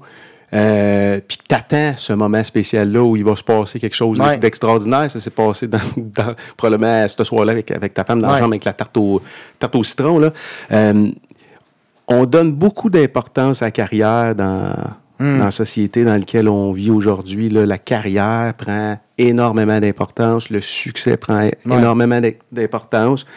Euh, puis la définition du succès est comme, est aussi un peu euh, frémée par la société. Si tu sors un peu de ça, si tu n'es pas vraiment successful, est-ce qu'il y a une partie de ce qui t'est arrivé dans ta vie, là, la ch- je sais pas comment on appeler ça, une chute ou whatever Ouais. quoi, qui... euh, chute et rechute. chute et rechute. Ouais. Puis euh, c'est ça. Puis souvent, on va rechuter encore, on pense Ouais. c'est fini, mais ça continue. Euh, C'était-tu relié à. Y avait-tu une partie qui était reliée au niveau professionnel? Ou est-ce que tu t'étais fait. Tu avais des, des attentes de ta carrière? Tu Ben fait oui, un, schéma dans ta tête, puis finalement, ça n'arrivait pas. Puis là, on stand, puis là, on est fatigué, puis là, on, on prend des mauvaises décisions, puis là, on, on est en train carrément de creuser notre trou, on s'en rend pas compte. Ouais. C'est un peu ça qui est Je veux arrivé? pas, je veux pas trouver des, des, des, des boucs émissaires ou des coupables ou de, de, de, de dire que j'étais victime des circonstances ou des gens qui m'entouraient parce que je suis 100% responsable de, de, de ce que j'ai fait, de mes choix, tout ça. Mais c'est sûr qu'il y a un contexte. Tu sais, je pourrais dire, depuis l'âge de 20 ans, je suis magicien à temps plein. Euh, ça n'a jamais été euh, une bonne carte de visite pour mes, euh, les parents de mes conjointes ou euh, les- leur famille. tu sais. Euh, Quand j'arrivais dans une nouvelle famille, euh, j'étais déjà... euh, Le magicien. j'étais stigmatisé, j'étais le magicien, le, le, le, le- délinquant bohème qui n'a pas de potentiel ou qui n'a pas d'avenir dans la vie. Puis je veux pas que ma fille euh, elle vive avec lui. tu sais. Fait que ça, ça a toujours été une problématique, puis ça l'est encore aujourd'hui. Je veux dire, euh, malheureusement, la, la relation avec mes beaux-parents n'est pas celle que j'aimerais. Non, puis dans la société aussi, là, tu te Dans présentes dans un. Tu es autour d'une table, dans un dîner d'affaires. Je vais euh, plus dans, dans, dans un truc de réseautage, là, Toastmaster, BNI ou tout ça, parce que c'est dans des vie? veston cravate, des vendeurs d'assurance, des ci, des ça. Puis je juge pas leur Puis ils ont travail. des speeches de vente. Ils ont des speeches C'est de quoi ton vente. speech de vente? là, moi, je leur dis, je suis magicien, ils font, ah, c'est cute, il fait des petits chiens en ballon dans les fêtes d'enfants, tu sais. euh, Next. Et au niveau de la crédibilité, ils ne le voient pas comme étant une carrière. Puis c'est- c'est- même les gens qui me questionnent quand que je fais un spectacle, me demandent, ça fait-tu longtemps que tu fais ça? Puis euh, que tu fais quoi à part comme, comme métier? Tu sais? Je leur dis, non, non, c'est c'est mon, c'est mon travail, c'est mon métier. Ah ouais, tu arrives à gagner ta vie avec ça? Puis oui, vraiment, très bien. Plus que toi même. Fait que, Oui, probablement, probablement. à certains, à certains, dans certains cas. Fait que, euh, mais les gens quantifient le bonheur puis le succès sur des, des, des barèmes, comme tu disais, en rapport à ce que la société Nous impose. nous impose. Euh, c'est souvent relié avec le succès matériel, ta situation. Tu regardes sur Instagram, toutes les pitchs, là, les, les citations de succès puis de, de, de richesse, tout ça, il y a tout le temps une photo d'une Lamborghini ou d'une fille qui a un cocktail dans le sud, dans, dans les Caraïbes. ou- C'est surtout mais être heureux, là, puis avoir réussir ta vie, là, c'est C'est personnel. c'est personnel. Puis moi, je pense que quelqu'un qui réussit à, à se transformer lui-même, à, à avoir une, une bonne capacité d'introspection, d'avouer ses faiblesses, de travailler sur ses, ses défauts, puis d'être un bon père, d'être un bon conjoint, de transmettre des belles valeurs à ses enfants, euh, d'arriver à subvenir à, à ses besoins à- à- pour lui-même puis sa famille. Euh, peu importe ton salaire puis le matériel que tu possèdes, moi, je pense que c'est ça, le, le- avoir, ré- avoir réussi, avoir du succès, puis être heureux. Plus que ça n'empêche pas le d'avoir du matériel, ça n'empêche pas de- d'avoir des, des richesses puis de faire des sous. Sauf que chaque fois que je vois des messages de succès ou des pitchs de je vais te coacher pour, euh, pour, euh, pour devenir euh, Whatever quoi. Whatever Indépendant quoi. financièrement, euh, des tout le coachs temps des sous à sport, 5 000 oui, avec oui, des oui. voitures de, de, de 80 000, puis des, des cabanes, puis c'est tout à cette image-là qu'on projette. Puis ça, je n'ai parlé souvent, souvent, souvent dans des entrevues que je trouve ça déplorable. Puis même des coachs de vie qui projettent une image du Mais de moins en moins, Patrick. Moi, Ouais. on est beaucoup en contact avec des jeunes, là, ce qui est rafraîchissant de la nouvelle génération. Là, oui, ils baignent dans l'instantané, mais en même temps, on en croise beaucoup, beaucoup qui veulent donner du temps dans la société, qui sont, euh, tu sais, qui, regardent euh, euh, l'écologie d'une autre façon. C'est super rafraîchissant. Il, il s'est passé quoi? C'était-tu une crise d'identité que tu as eue? Tu te, tu te remettais-tu en question dans ta carrière professionnelle? Je m'en vais où avec ça? Ou, Ben, c'est parce que parce que là, tu parles du regard des autres sur toi. En fait, c'est que d'un côté, il y avait comme un, il y avait un conflit. euh, d'un côté, tous les spectateurs qui me voyaient performer me donnaient énormément d'approbation puis d'amour. Puis de l'autre côté, tous les gens qui avaient de l'importance pour moi, de mon entourage immédiat, des gens pour qui leur, leur parole, leur, leur, euh, leur opinion avait de l'importance à mes yeux, euh, disaient que j'étais un moins que rien. Donc, euh, puis là, Et- je dis tout le monde, c'est pas vrai. là, mes parents, ils, m'ont donné beaucoup d'amour puis de- Mais d'encouragement. il disait, il disait ou c'était la perception que tu avais ou euh, Non, non, je me l'ai fait dire euh, carrément par des, des beaux-parents puis des, des gens de mon entourage qu'à un moment donné, il fallait que, que je fasse de quoi de ma vie. là. Puis pourtant, c'était ça que je faisais. puis tu gagnais ta vie. Puis je gagnais ma vie. Mais tu sais, euh, pour un jeune, pour un jeune dans la vingtaine qui gagne plein de sous puis qui ne dépense pas au bon endroit puis qui, qui, qui, qui avance pas dans la vie, euh, qui n'a pas d'acquis, comme la majorité des gens qui, rendus à 25 ans, sont fiancés, ils ont une maison, Ouais, une hypothèque, Ouais. euh, un divan à 60 pièces par mois pendant deux ans. tu. Ouais. Pour eux, ils pensaient que je m'en allais pas nulle part. tu. Pour eux, t'es l'étrange. Ben, je suis le gars qui vit au jour le jour puis qui, qui, qui se pose pas assez. Qui a pas de but. Qui a pas de but. Euh, c'est-tu arrivé, c'est arrivé après Oprah? Parce que tu es un des seuls. Euh, ça, c'est assez, assez impressionnant. Tu n'as pas eu beaucoup de Québécois qui ont apparu sur le show de. Ben aujourd'hui, en 2019, je ne sais pas si l'information est encore euh, véridique, mais à l'époque, en 2012, ça a l'air que je suis le troisième Québécois à y avoir parlé. Sûrement Céline là-dedans. Il y a Céline, puis il y a Bernard Lachance, qui est un chanteur aussi, qui, lui, avait loué un, théâtre à Broadway parce qu'il rêvait de chanter à Broadway, puis il a vendu ses étiquettes lui-même dans la rue, puis ça a fait un gros hit. Puis Oprah l'a invité en studio.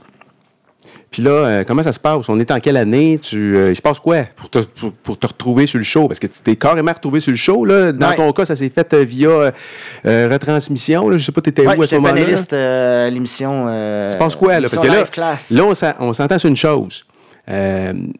Tu sais, Winfrey a probablement un des plus gros réseaux de distribution sur la planète en termes d'influence. tu reçois un appel de, son staff ou de sa recherchiste. C'est le Carl qui change ta vie. Ben, en, fait, en fait, tu dis ça, c'est clair. C'est clair. À ce moment-là, c'est comme, que... comme les gens qui publient du stock sur les réseaux sociaux puis qui sont à la recherche du, du vidéo, euh, de la création virale, puis euh, ça va changer ma vie, puis à quelque part, il y, a, un processus qu'il faut que tu acceptes de travail en arrière de tout ça. Uh-huh. Euh, qu'est-ce qui se passe? T'es où à ce moment-là? Puis comment, qu'est-ce qui s'est passé pour que tu te retrouves là?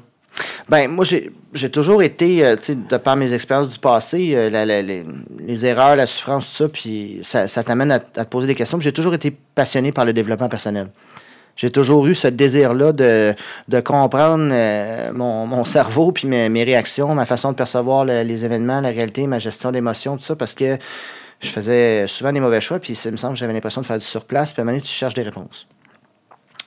puis Oprah, c'est une femme qui adore le développement personnel, qui reçoit des invités pertinents.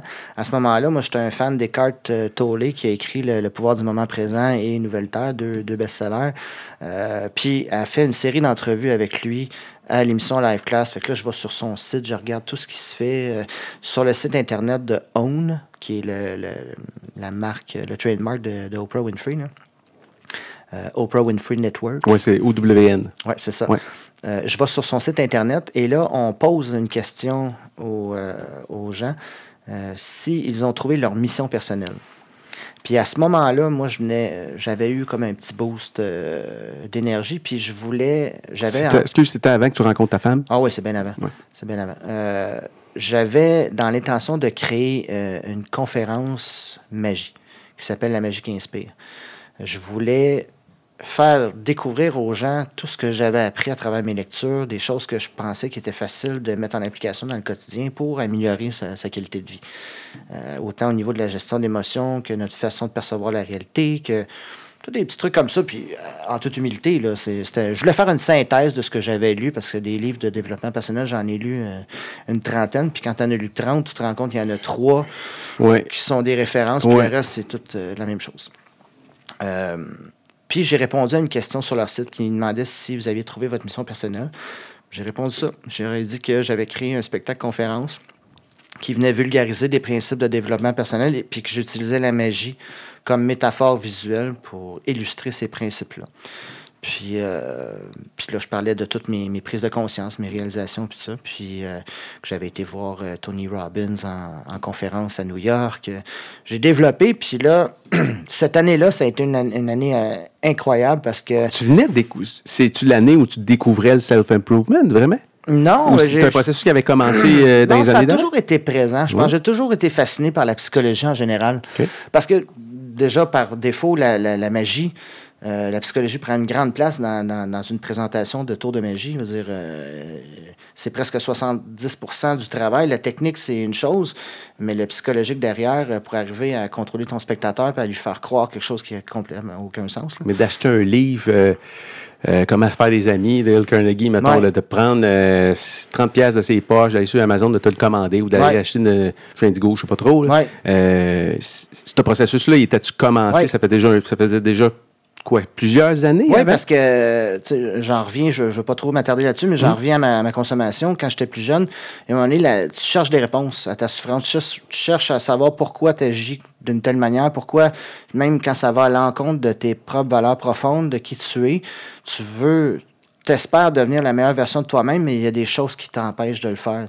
Des, là, tu apprends qu'il y a des blessures qui existent, qu'il y a des trucs euh, qui s'est passé dans, plus jeune ou plus vieux, ou des choix que tu fais au quotidien qui viennent entraver cette capacité-là de, Mhm. de t'améliorer. Puis j'ai- cherché des réponses. Puis t'en trouvais. Fait que là, trouvais, tu dis, ah, j'en rajoute un autre, puis là, c'est comme une roue qui part, là. Moi, c'est comme euh, quelqu'un qui apprend à programmer un ordinateur. Les premiers ordinateurs que tu reçois, un laptop, puis là, tu cherches à apprendre comment ça marche Photoshop, comment ça marche. Moi, ça me passionne. Puis le cerveau, pour moi, c'est une machine. Il y a, il y a- tout est reprogrammable. Il n'y a pas aucun, aucun nœud que tu peux pas défaire si tu connais la, la- la bonne, euh, la bonne méthode pour y arriver. Puis, euh, ben, c'est ça. J'ai j'ai répondu à cette question-là. Puis, cette journée-là là, que j'ai reçu l'appel, c'est une journée euh, absolument incroyable qui va rester gravée dans ma mémoire à vie. là. Je venais d'avoir un appel de Cossette Communication, qui est une des plus grosses boîtes de com au Canada, là, en Amérique du Nord quasiment. C'est super big. C'est eux autres qui font toutes les pubs télé, les grosses campagnes publicitaires pour des, des gros, des grosses marques. Puis euh, ils me demandent si je veux euh, signer un contrat de sept publicités de télé pour la monnaie royale canadienne, pour utiliser mes mains parce que je manipule bien les pièces de monnaie. C'était la première fois que ça t'arrivait? Pour Première. une publicité, un Oui. contrat publicitaire. Oui. Ouais. Dix ans auparavant, j'avais fait des, des- des petites apparitions comme, euh, comme figurant dans des, des séries, tout ça, mais rien de significatif. Là, on m'annonce que c'est mes mains qu'on va voir à la TV sur euh, une période de deux ans. là. Mes gros co- con- contrats, lucratifs, intéressants, ça me sort de ma zone de confort, c'est tout à fait nouveau. Puis cette journée-là, je m'en allais me faire faire une manucure parce que j'avais une audition à passer. Une audition de main. Oui. Peux-tu croire à ça? Et je m'en allais. As-tu des belles mains? Euh, un peu moins, là, je te dirais, là, parce que je suis plus dans la publicité. Il n'y avait pas de tatou à l'époque. Il n'y avait pas de tatou à Parce que l'époque. probablement, ça n'aurait pas passé. Non, Monnaie c'est sûr royale. que non. C'est sûr que Même aujourd'hui. Non, ça passerait pas. Ça passerait pas, ça, c'est un choix que j'ai fait. Manucure. Oui, je m'en allais faire faire une manucure parce qu'après ça, je m'en allais dans les bureaux de Cossette, passer une audition, montrer mes mains à 20 personnes. Peu importe la face que tu as, c'était des mains. À regarder mes mains, ouais, c'est ça.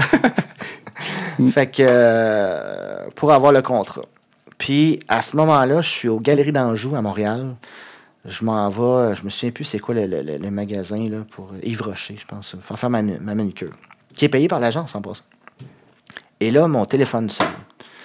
Et je vois sur l'afficheur Chicago. Moi, j'ai voyagé euh, pas mal dans la vie, là, puis, tu sais, on- je m'intéresse à plein de trucs sur le développement personnel, sur Internet, je remplis des formulaires, tout ça. Fait que des appels de... C'était pas le premier formulaire que tu remplissais. C'est ce que non, tu non, me dis, là? non, non, non, non. Moi, je, je- je réponds à plein d'affaires. Je suis très actif sur les réseaux sociaux. Ouais. Mais là, je reçois un appel, sur mon affichage, c'est marqué Chicago. Je suis convaincu que c'était un message enregistré. Hey, do you want to change your life? Uh, register to blablabla, qui veut me vendre de quoi, tu sais.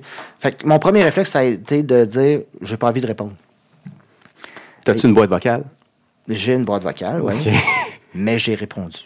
J'ai eu une petite voix en dedans qui me disait Ah, je, suis curieux. Je suis dans le milieu d'un centre d'achat, je viens de sortir de ma manucure. Euh, je réponds. Et c'est une voix humaine qui me parle. Puis c'est une femme qui m'annonce, qui m'annonce que c'est la recherchiste de Life Class, l'émission de Oprah Winfrey à Chicago, qui me demande, qui me demande Avez-vous. euh, vous souvenez-vous d'avoir répondu à une question, genre, je pense que c'était trois mois avant. là. Euh, oui, je me souviens de ça. Puis ça, euh, écoute- écoutez, on a trouvé ça intéressant. Est-ce que vous aimeriez participer à l'émission? Là, euh, T'as même pas d'entrevue, pas on veut te voir, pas euh, zéro, là. C'est... Zéro. On- y avait-tu On vu veut- du matériel sur toi ou y avait-tu fait, y ont-tu fait ils des recherches? pas ou- Ben, écoute, j'ai aucune idée, elle m'en a pas dit Hein? si elle l'a fait. Là. Wow. Mais de ce que j'avais écrit, parce que j'avais quand même élaboré pas mal, elle voulait que je participe à l'émission. Puis là, en m'ayant au téléphone, elle voyait que je maîtrisais quand même assez bien l'anglais. Mm-hmm. Puis elle dit Nous avons sélectionné six personnes à travers le monde et euh, vous faites partie de, de- de la sélection pour faire pour être de- des six euh, panélistes qui vont participer à l'émission Live Class de Oprah Winfrey.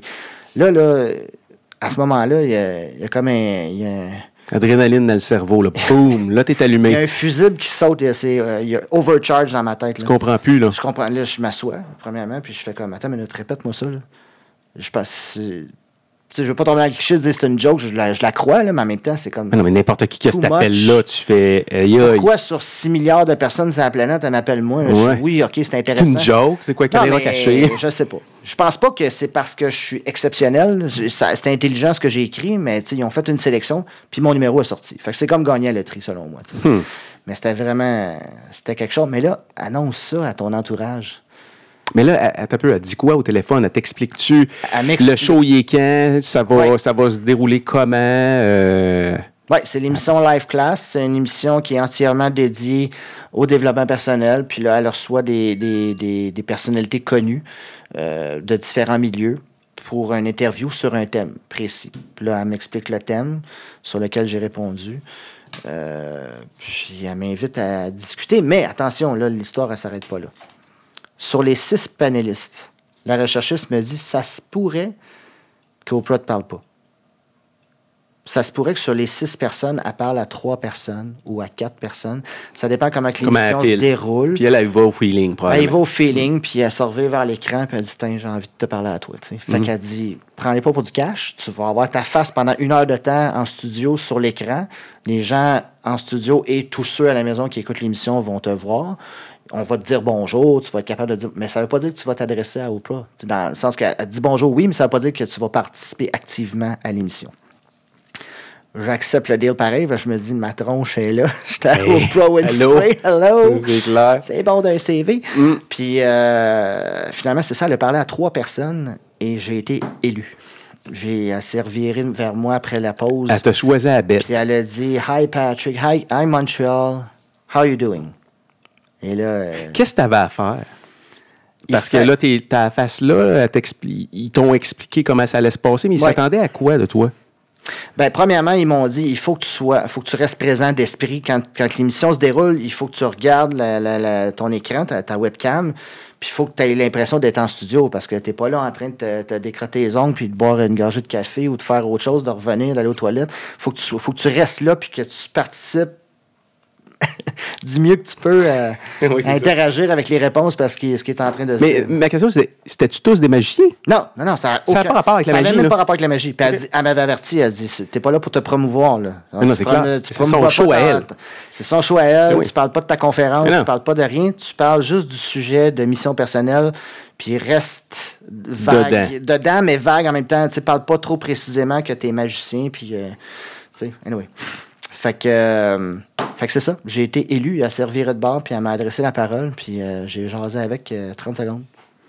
Fait que tu étais là une heure, tu as parlé 30 secondes. À peu près. Puis tu étais le seul qui était pris dans le groupe, tu dis? Non, on était, je pense qu'on était trois. C'était trois? Sur les six, il y en a trois. Que... Te rappelles-tu la question qu'elle t'a posée? Ben, c'était en lien avec trouver sa mission personnelle. C'était ça le sujet que j'avais répondu sur le site Internet. Donc, euh, me... puis là, l'invité, c'était un pasteur qui parlait de, de, comment trouver sa mission personnelle, de suivre son intuition, tout ça.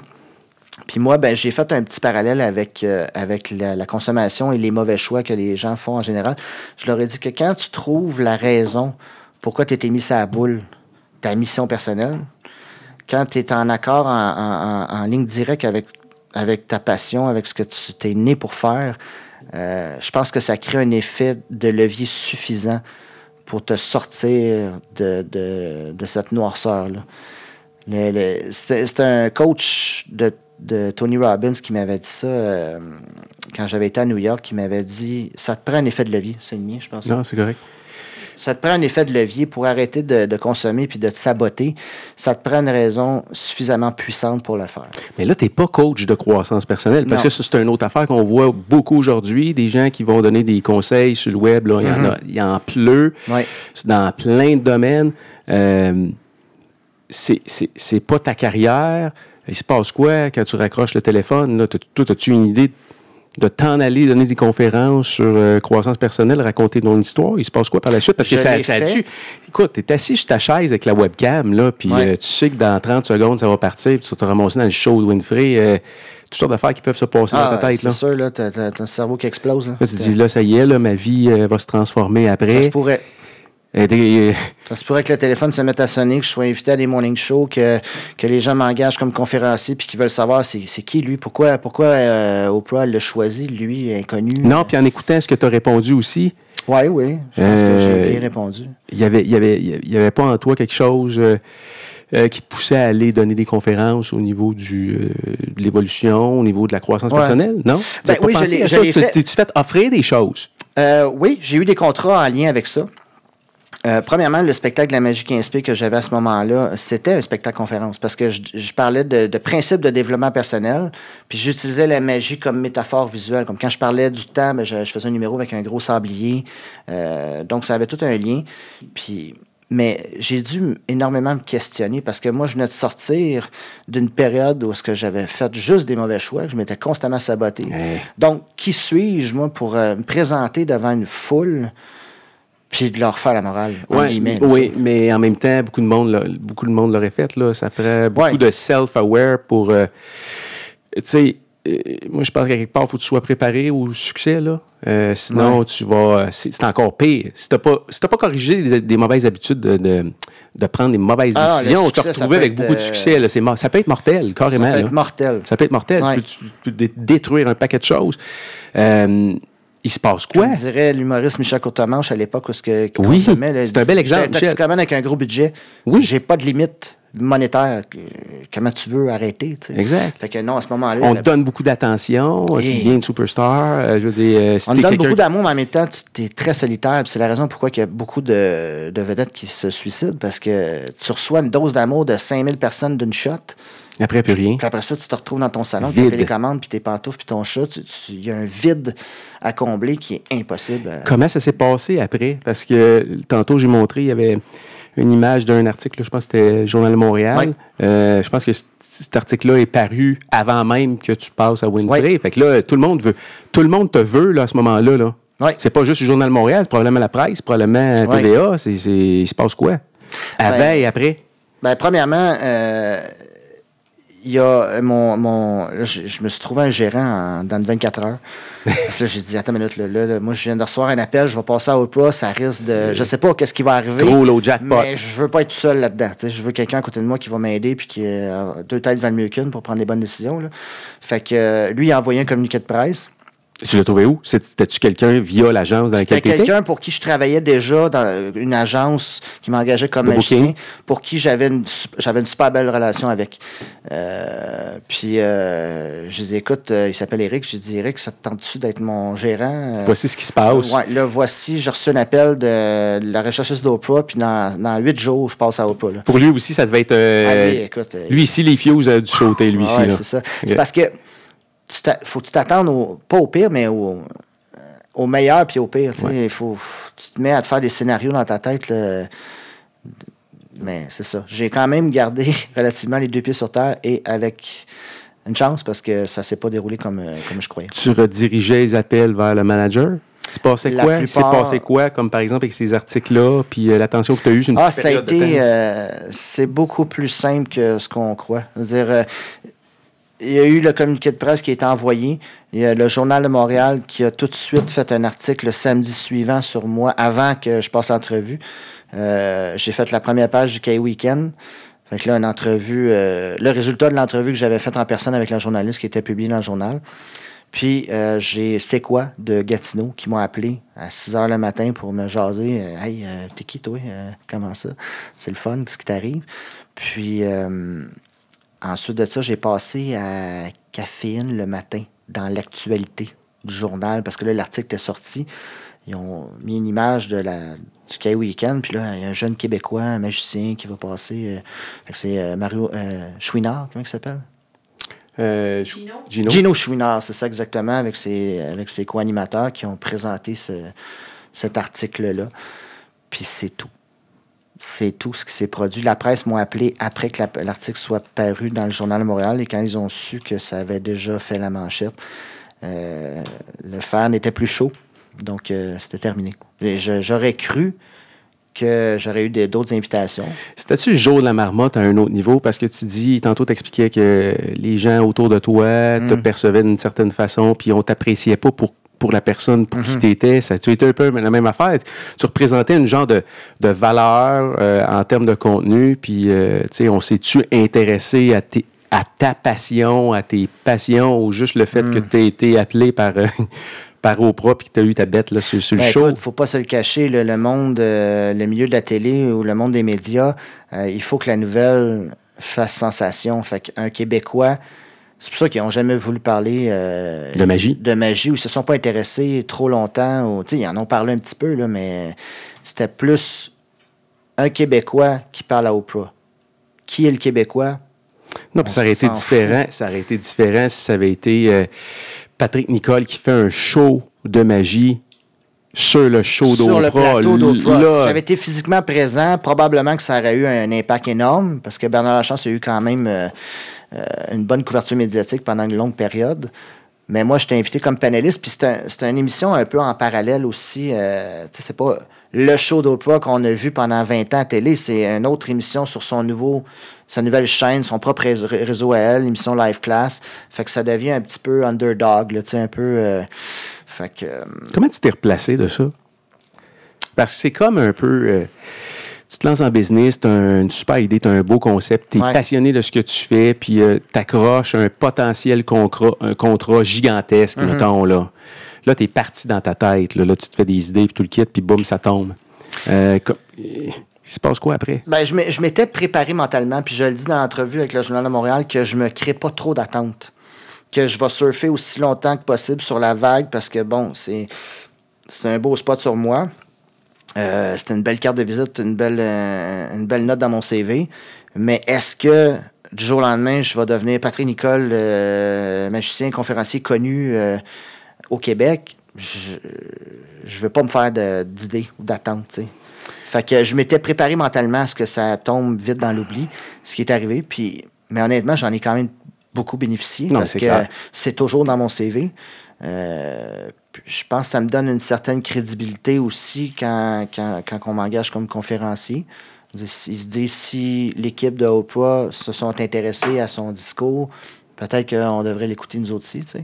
Mais en même temps, je le fais en, toute humilité. Moi, dans le fond, j'ai pas la prétention de pouvoir euh, d'avoir la, la, recette du bonheur.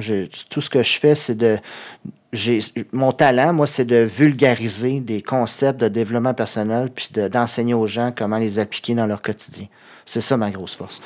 Mais je suis pas coach de vie, j'ai pas un programme en 10 étapes puis je te ferai pas acheter un, kit à 500 pièces pour, euh, pour changer ta vie. Le, tantôt, tu parlais de ta tarte au citron. Oui dans les ingrédients de cette tarte au citron-là, y avait-tu y avait cet événement-là aussi? Ça en faisait-tu partie? Parce que là, tu avais vécu un, un, événement où tu étais à un cheveu probablement là, de hitter le jackpot. Là. Euh, puis on veut tout que ça se passe par magie, puis on veut mm-hmm. tout que du jour au lendemain, on devienne euh, une superstar, une rockstar, ou whatever quoi.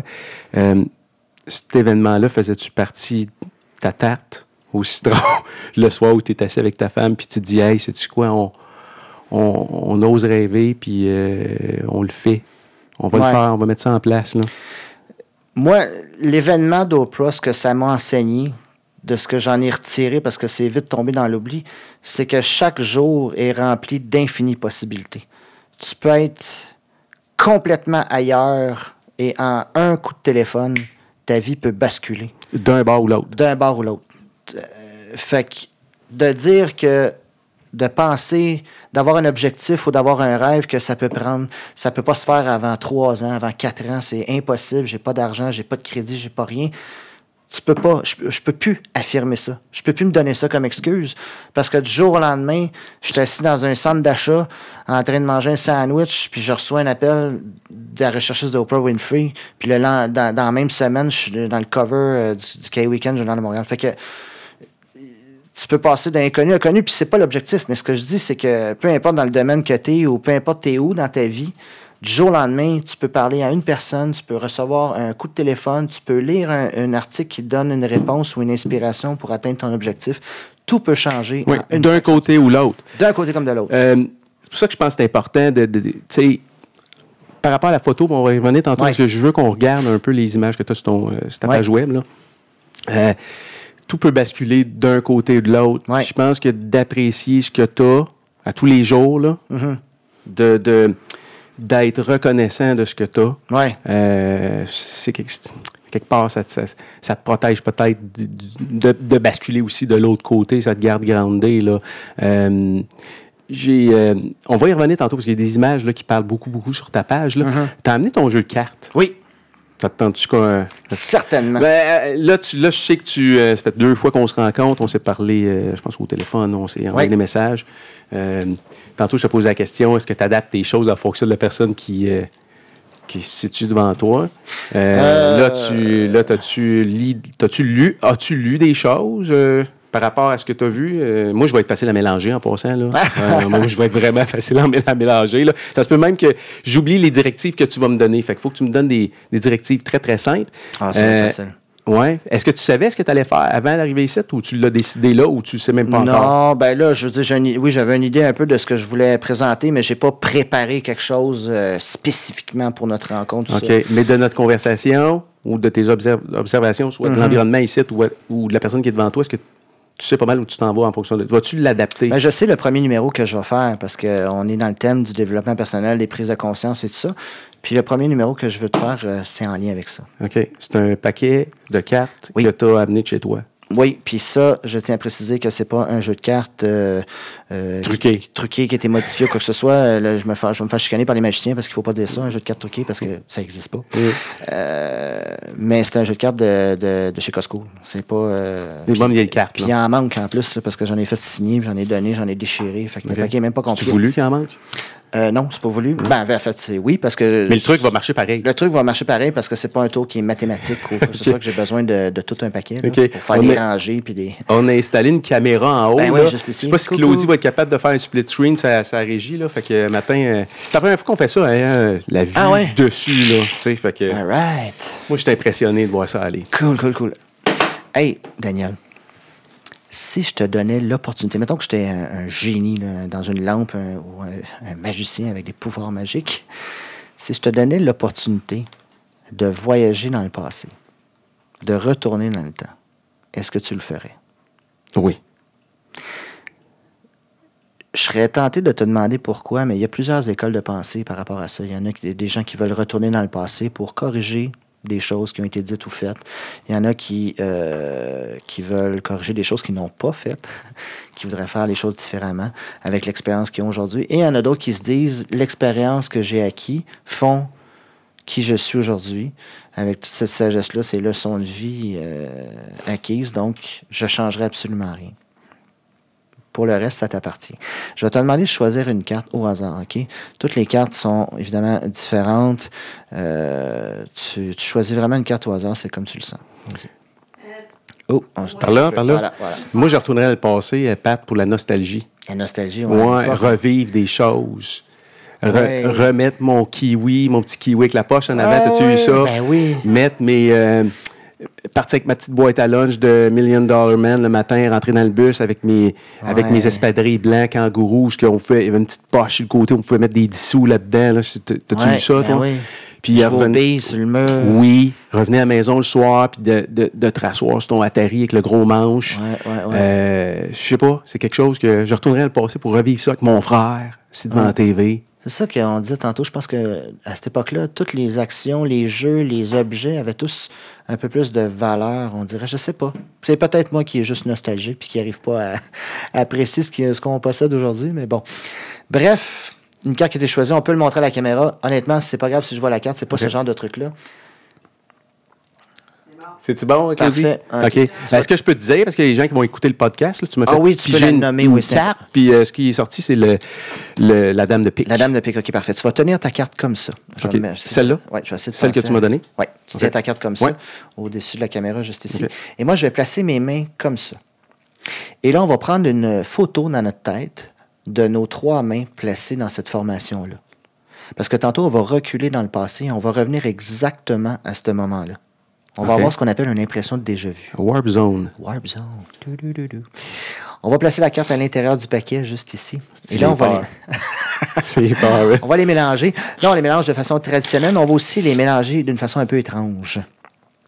Tu sais, quand on échappe un paquet de cartes puis qu'on ramasse les cartes, là, souvent il y a des cartes qui se retrouvent sans dessus-dessous, face vers le bas, face vers le haut. Normalement, c'est désagréable, mais là, on va le faire volontairement, comme ça. Fait que là, t'as reviré des cartes euh, du côté recto, verso. Ouais, ils sont ça. Là, comme y tout qui sont dos à dos, face à face, vraiment bien mélangés comme ça. Ouais. Euh, Dis-moi donc, Daniel, le, le 8 de carreau, c'est pas ta carte, ça? Non. Parfait. On va prendre le 8 de carreau, on va le placer au milieu du paquet, ici, comme ça. Tu vas tenir le 8 de carreau dans la même position que tu tenais ta carte tout à l'heure, OK? Et là, on ne bouge plus parce que je vais claquer les doigts. Et en claquant les doigts, on recule dans le passé. La preuve, c'est que toutes les cartes sont redevenues en ordre comme quand on a commencé. Mais oui, on donc. Puis si je place mes mains comme ça, ça te rappelle une image? Une impression Oui, déjà vue? Oui, c'est Si l'image on- du passé. Si Effectivement. on a vraiment reculé dans le temps, la carte que tu devrais avoir dans la main, ce serait quoi? La dame de pique. Regardons. Incroyable. C'est Et incroyable. on a rajeuni de deux minutes, c'est pas formidable, Wow. ça? Je le vois dans ton sourire. OK. Peux-tu retourner euh, 10 ans en arrière? 10 ans en arrière, ouais. Wow! OK. Ouais. OK, super. Un petit voyage dans le temps. OK. On peut-tu voyager dans le futur? Euh, dans le futur, ça, c'est peut-être. Quelque chose? euh? Euh, on va essayer. Non, mais un peu, là. Oui. T'as- T'as physiquement viré toutes les cartes? Oui. Ben, pas toutes, là. Il y en a que tu as viré de l'autre côté. Oui. Alors, quand, quand tu as fini de rebrasser le paquet, Mhm. tous les cartes étaient redevenues du sens, du bon sens. Oui. C'est-à-dire que le verso, le, le, le verso de la Ils sont carte. tous revenus face vers le bas. Exactement. Ils sont tous revenus face vers le bas. Mhm. Comme par magie. Oui. OK. Mais c'est logique, si on a vraiment reculé dans le temps, Ben oui. le paquet est comme quand on a commencé, tu comprends? On sent. euh, Le feeling des tours de magie, je pense que ça fait la même affaire à tout le monde. C'est qu'on on est émerveillé, on comprend pas. C'est comme. La magie, ça s'applique un peu à, à tous les âges. Que, Ouais. ce soit un, que tu sois un enfant ou. euh, Ouais. euh, J'ai 48 ans ou euh, quelqu'un qui en a 65, on va tous vivre à quelque part la même, la même genre d'émotion, non? Oui, parce que le, le concept de magie, tu l'as bien décrit, c'est l'émerveillement de voir quelque chose que tu comprends pas, puis qui est joli esthétiquement, qui, qui, qui est surprenant. Fait pour un enfant, le concept de ce qui est magique est très large. Parce que cet enfant-là a très peu de références, n'a pas d'expérience de vie. Donc, pour lui, euh, quand tu prends un liquide, que tu mets ça dans un contenant, puis tu le mets au four, puis tu ressors, puis que c'est un gâteau solide, pour lui, ça, c'est de la magie. Euh, que papa, qui a aucune notion en magie, fasse apparaître un sou derrière son oreille, pour lui, ça, c'est magique. Mais, mais qu'un adulte n'arrive pas à comprendre Ouais. un phénomène ou euh, euh, quelque chose qui se passe devant ses yeux, on, on va comme réagir d'une façon différente. Puis je vais te poser une question philosophique, si ça ne te dérange pas. Je vais, Vas-y, je t'écoute. Crois-tu qu'on essaye trop de comprendre les choses? Parce que quelque part, le fait de. Tu sais, pour- tu pourrais me l'expliquer, le truc, là. Mm-hmm. Je pourrais essayer de te convaincre, je pourrais te, te soudoyer pour que tu me l'expliques. Mm. Puis peut-être que tu me l'expliquerais. Tu viens de briser tous les l'émerveillement. Mm-hmm. Crois-tu qu'on est dans un monde qui essaie de trop comprendre tout? Mais ça, c'est une question qui a, été, euh, qui a été soulevée par plusieurs grands maîtres philosophiques, dont justement que je te parlais tantôt, et- Eckhart Tolle. Euh, le fait de, de, de- de mettre un, un nom ou une explication ou une description aux choses, euh, ça peut être utile dans certains domaines, mais ça peut nuire aussi dans d'autres parce qu'on on apprécie moins, on est toujours dans l'analyse. Euh, quand Puis on la va- comparaison. la comparaison, puis euh, la compréhension. Quand on va s'asseoir sur un banc de parc, plutôt que d'apprécier le paysage, le coucher de soleil, on va nommer la sorte d'arbre, on va nommer la sorte d'oiseau, on va tenter de décrire le ouais. phénomène qui est météorologique qui est en train de se produire. Donc, c'est Décrire nos c'est dans la nature aussi. humaine, oui, c'est ça. C'est- dans la nature humaine de vouloir comprendre, d'expliquer les choses et pour éventuellement les maîtriser. Mais ça fait en sorte qu'on on- on- on apprécie moins le moment présent. OK. Merci. As un autre? Bien sûr. J'ai une question. Oui. Vas-y donc. Donnes-tu des cours? Ça, on me le demande régulièrement, mais honnêtement, je ne suis pas attiré vers le, le- le côté enseignement. Euh, je l'ai fait à quelques reprises. Je trouve ça le fun, intéressant, mais je performe tellement. Euh, puis je suis tellement passionné par euh, la photo, la magie, tout ce que je fais que j'ai, on dirait que j'ai pas envie d'accorder trop de temps sur l'enseignement. Puis c'est, c'est pas égoïste là, c'est juste que c'est pas ma, ma tasse de thé. Je pourrais être un excellent pédagogue, mais il y a des magiciens qui le font, dont le professeur qui m'a enseigné, qui sont des pédagogues absolument incroyables, qui ont la patience puis la passion de transmettre ce- ces connaissances-là. C'est deux mindsets différents. Ouais. Euh, créer à quelque part, corrige-moi je me trompe, il Mm. faut, faut être pas mal solitaire, il faut être capable de se mettre dans une bulle, il faut être tout seul. Ouais. Moi, c'est un peu de même Ben, j'ai, enseigné les arts martiaux euh, plus Hein, jeune. Oui, j'ai enseigné les arts martiaux pendant le, le Kung Fu. Ouais, j'ai enseigné le, le Kung Fu pendant un an et demi de temps à des jeunes et moins jeunes, des adultes aussi. Puis ce qui est, intér- ce qui est intéressant avec l'enseignement, c'est que tu es obligé de réapprendre une deuxième fois ou Ouais. à chaque fois. Euh, ce que tu sais déjà. Parce que là, tu es obligé de décortiquer le mouvement, tu es obligé de- d'expliquer l'information qui n'est pas nécessairement aussi simple que ce que toi tu crois, là, parce que l'enseigner à quelqu'un d'autre qui a un niveau de compréhension différent, euh, ça te demande un effort, un, un challenge de vulgariser euh, la technique. Puis euh, ça t'oblige aussi à, à le réapprendre à chaque fois, puis à, à mieux le faire. Fait que l'enseignement, c'est quelque chose de, de- de vraiment précieux, mais moi, malheureusement, j'ai pas cette, cette tendance-là à vouloir enseigner. OK. OK. Tu vas me sortir quoi? Là, on va, on va essayer quelque chose d'autre. Tiens, On va, euh, on va essayer quelque chose de, de plus visuel. On était dans le- la philosophie et tout, là. mais là, on va faire quelque chose de, de vraiment magique et de visuel. Tu vas, tu vas prendre une deuxième carte. Pensez-vous un petit peu à gauche. À gauche, par là? Oh. Yes. voilà. Excellent. J'essaie de rester en lien avec le micro en même temps. OK. Je te la montre-tu? Oui. Euh, non, non, tiens, pas, pas, Non? pas pour celui-là. Mais De toute façon, on va la garder pour le, le deuxième truc parce qu'on ne choisira pas une carte différente à chaque fois. là. OK. Tu vas euh, la placer à l'intérieur du paquet. Dis-moi stop quand tu veux, tiens, juste pour être sûr que les gens ne pensent pas que j'arrête à un endroit précis. là. OK, correct. OK? Merveilleux. Là, ce qu'on va faire, c'est que je vais mélanger les cartes. Et là, c'est pas moi qui va retrouver ta carte. C'est, euh, j'ai amené un assistant avec moi. Ça, c'est un élastique magique. Ouais. C'est-tu l'ami de, de mon ami euh, Patrick, c'est là? Patrick, ouais, c'est Patrick, Latoile. hein? Lui, il est tout le temps quelque part dans le décor, là. euh, Ouais. c'est- C'est comme notre euh, Où est Charlie du garage. Il fait des photobandes. Ouais. Coucou. Euh, c'est mon élastique magique. C'est un élastique à tête chercheuse. OK? Il est en train de se dire, il me prend pour un imbécile. Non, non. Je suis en train de me dire, bien plus intelligent que moi, ce gars-là. C'est un élastique à tête chercheuse parce que ce que je vais faire, c'est que je vais attacher le paquet. J'essaie de ne pas sortir trop de la caméra. là. Je vais l'attacher deux fois comme ça. Et là, on peut bien voir que le paquet est bien attaché. Et simplement en claquant les doigts, ne quitte pas l'élastique des yeux. OK? Aimez ça. L'élastique disparaît. Disparu. Mais en fait, il disparaît pas vraiment. Il est parti à quelque part, c'est sûr. Il est parti à la recherche de ta carte. Tu te souviens, Daniel, je t'ai dit que c'est un élastique à tête chercheuse. Ouais. Juste pour expliquer aux gens qui écoutent Ouais. le podcast, ce que tu as fait, c'est que tu as entouré le, paquet paquet, d'un élastique. Tu as fait deux tours. Puis Ouais. quand tu as claqué, j'ai même pas été capable de voir où l'élastique est parti. Moi, je me- là, dans ma tête, je me suis dit, OK, l'élastique, il revole à quelque part, il est parti à quelque part. Mais il n'y a plus d'élastique. J'ai même pas eu le temps de voir il est allé dans quelle direction. Ce qui est allé à quelque part, c'est clair. Ouais. En fait, Je te laisse continuer. il est parti à l'intérieur du paquet. Parce que je t'ai dit que c'est un élastique à tête chercheuse. Donc, il est parti à la recherche de ta carte. Et là, je vais faire un petit éventail ici. On peut voir dans le paquet, là, avec les, les vis. Peu je le vois, l'élastique. On voit qu'il y a une carte qui est entourée d'un élastique. Et Ouais. pour la première fois, Daniel, tu peux nommer la carte que tu as choisie? C'est un 10 de cœur. Un 10 de cœur. C'est bien ça. Incroyable. Tu- T'as-tu pensé breveter ces élastiques-là? Ah, ouais, écoute, c'est un. Parce que je vois plein d'applications pour NASA ça. m'ont fait une offre, mais euh, je réfléchis. Euh, incroyable. C'est. C'est. C'est. euh, OK, super. C'est incroyable. Prends ton temps. Non, non, je comme. c'est la vitesse aussi à laquelle vous. ben, vous, ou tu, ou Ouais. que le magicien est capable de changer les choses de place ou me faire croire qu'ils sont partis à quelque part ou euh, c'est vraiment hallucinant là. L'élastique a carrément disparu. Mais là, il est là, là. Puis il est autour de la carte, la bonne carte. Incroyable. OK, super. Bon.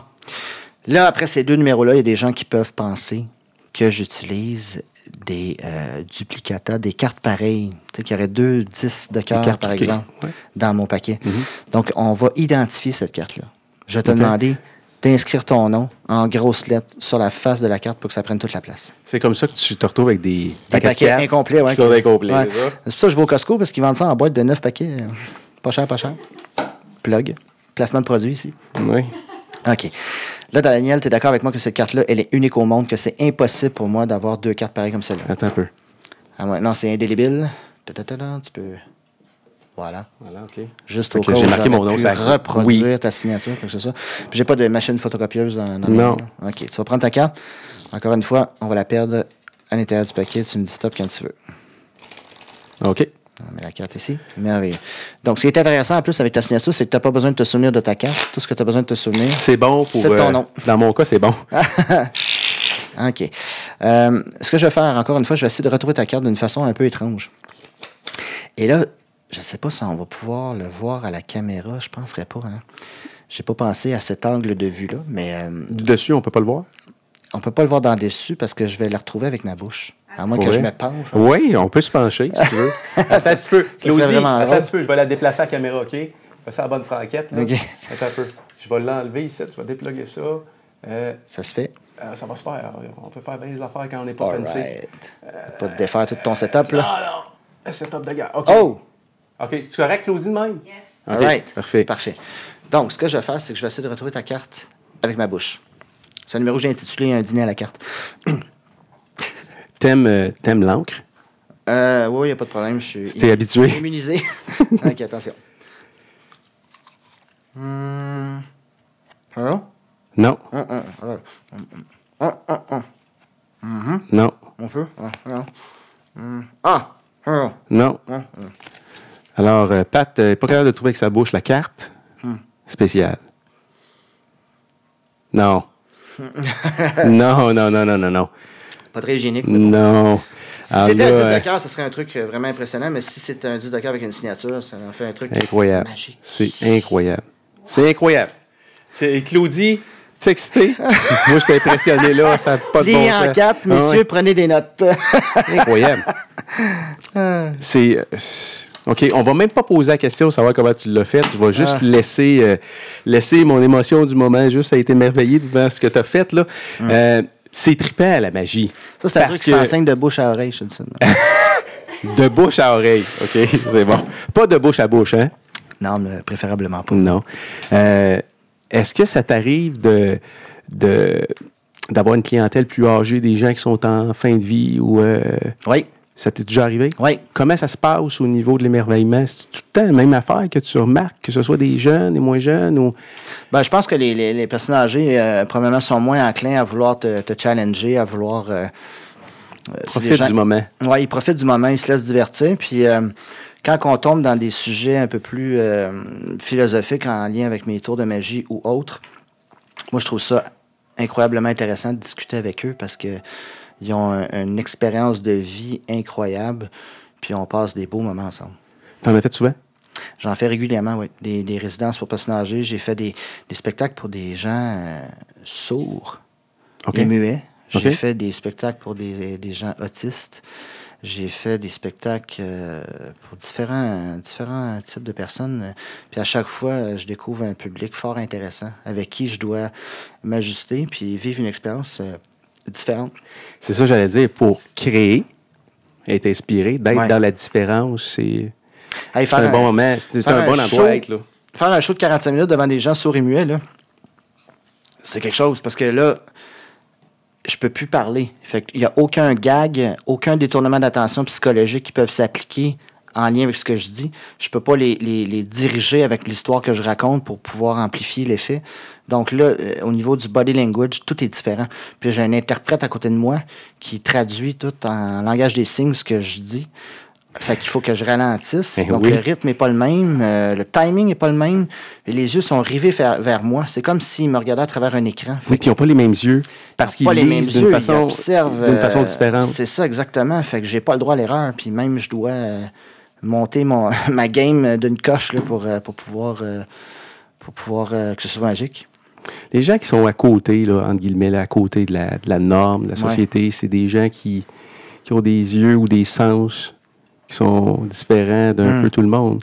Là, j'ai mis à l'écran euh, tes photos Oui, parce que c'est ta nouvelle passion. oui. Euh, passionné à n'en pas dormir encore? Euh, un peu moins, je te dirais, parce que là, je suis nouvellement papa aussi. Fait que quand on a la chance de dormir, on dort. Ça m'arrive encore de, de- de me coucher tard des fois parce que j'ai une nouvelle idée, un nouveau projet en tête. Euh, euh, récemment, j'ai travaillé sur un portfolio, sur un livre photo. J'ai fait imprimer mes photos dans un vrai gros livre euh, hardcover. J'utilise beaucoup d'anglicisme, je suis désolé. Non, c'est correct. Euh, couverture rigide. euh, fait que, puis il fallait que je sélectionne des photos. Donc, sur une période de quatre ans, il fallait que je prenne mes best-of, une synthèse de mon, de mon travail. Ça m'a obligé aussi à, à poser un regard sur ce que j'ai fait, puis de, de trouver un, Un style, un, fil, con- style, un fil conducteur, ouais. pour que le livre se tienne. tu sais. Fait que, Tu parles de style, tu te décris comment comme photographe, tu fais quoi? Qu'est-ce que tu fais comme. Tu t'as à décrire ton art euh, photographique? Moi, je pense que chaque photo que j'ai sélectionnée euh, ont un point en commun. Puis ça, une, ça vient pas de moi, c'est une phrase qui a été dite par un, un grand photographe. J'essaie de photographier ce que je ressens et non ce que je vois. Et si ce que je vois est aussi intéressant euh, Qu'est-ce que tu ressens? visuellement que ce que je ressens, ça en fait une, une photo de grande valeur selon moi. Mais ça, c'est ça arrive pas tous les jours. C'est une question de timing, un peu de chance à travers ça. euh, Parce que je photographie pas euh, des choses qui sont évidentes. C'est souvent un pressentiment qui va se produire quelque chose, un- un- une intuition. Puis c'est d'appuyer sur le bouton Au au, bon moment, moment. où est-ce que mon émotion est à son paroxysme, puis que je fais comme wow, puis là j'appuie, puis des fois ça marche. Combien de photos t'as pris? Jusqu'à maintenant, mettons, là, tu t'estimes Oh ça à combien de photos? my 4 ans, God. 5 ans? Tu dis que tu en prends plus, là? à quantifier, ça, je pense. Des centaines de milliers? Ah oui. Oui. Ben écoute, oui, parce que là, Parce on, que là, il- on va regarder de la photographie que, que je fais pour le plaisir, mais tu sais, je travaille aussi comme photographe dans les mariages, les événements corporatifs. Puis juste te donner un exemple, un mariage, c'est une moyenne de 1200 à 1500 Ah photos. ok, Fait ok. que, euh, Ah ouais. C'est quand même l'entraînement pour toi. T'aiguises, t'aiguises tes sens, t'aiguises. euh, Oui. euh, tu peaufines ton art aussi dans, dans l'éclairage, puis euh, Ouais. les textures, puis tout ça. Ce que tu as. euh, ça, c'est un vidéo que tu as monté pour, euh, pour YouTube. Oui. Euh, tu as sélectionné combien de photos? Combien de photos se retrouvent dans ce document-là? Si je me trompe pas, dans celle-là, il y en a une vingtaine.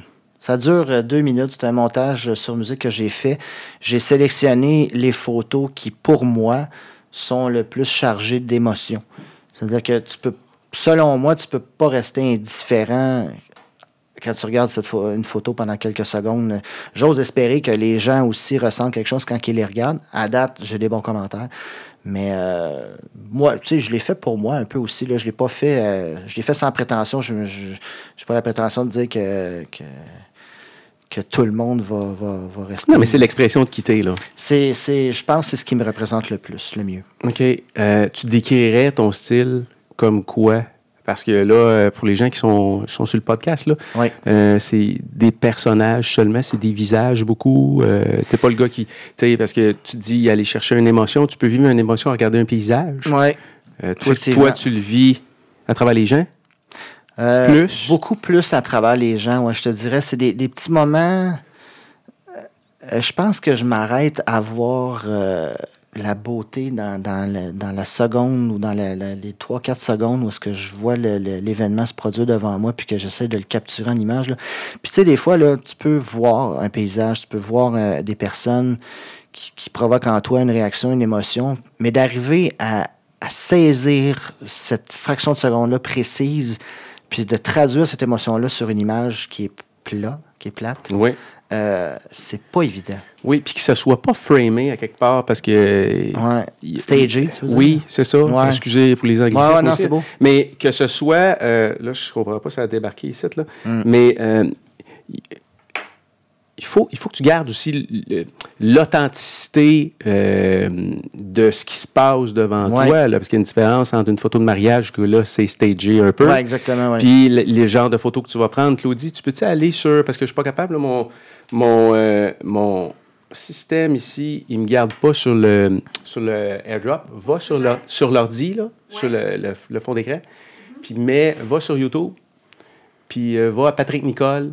Euh, je tape quoi, Patrick, Patrick Tu tapes Nicole? Patrick Nicole, puis dans les, dans les premières vidéos, tu vas voir un montage, euh, c'est deux visages très colorés euh, de gens qui ont l'air de venir d'un autre pays. OK.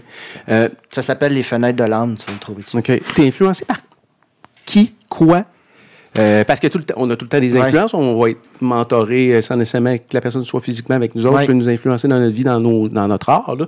Euh, qui tu lis, qui tu suis, qui t'admire, qui t'influence? Ouais, quand j'ai commencé en, en- en photographie, je regardais beaucoup de documentaires sur la photo. Je voulais en apprendre le plus possible dans toutes les, directions, autant au niveau de l'histoire de la photographie, de la mécanique de la chose, comment ça a été inventé, puis ça, autant des grands noms qui ont, qui ont influencé la photographie. Et je suis tombé sur quelques noms de, de photographes et de photographies qui, moi, me parlaient à moi, qui, qui, qui provoquaient en moi quelque chose de, une émotion incroyable. Puis c'est ces gens-là qui, qui m'ont vraiment influencé. On parle de Henri Cartier-Bresson, qui est un maître photographe de rue, euh, qui, a, catalogué l'histoire de, la révolution industrielle, de, la mode des années 40, 50, euh, qui a photographié quelques personnalités connues aussi, mais c'était tout le temps ce qui ressortait le plus souvent de son style, c'était sa photographie, euh, style de vie, le lifestyle,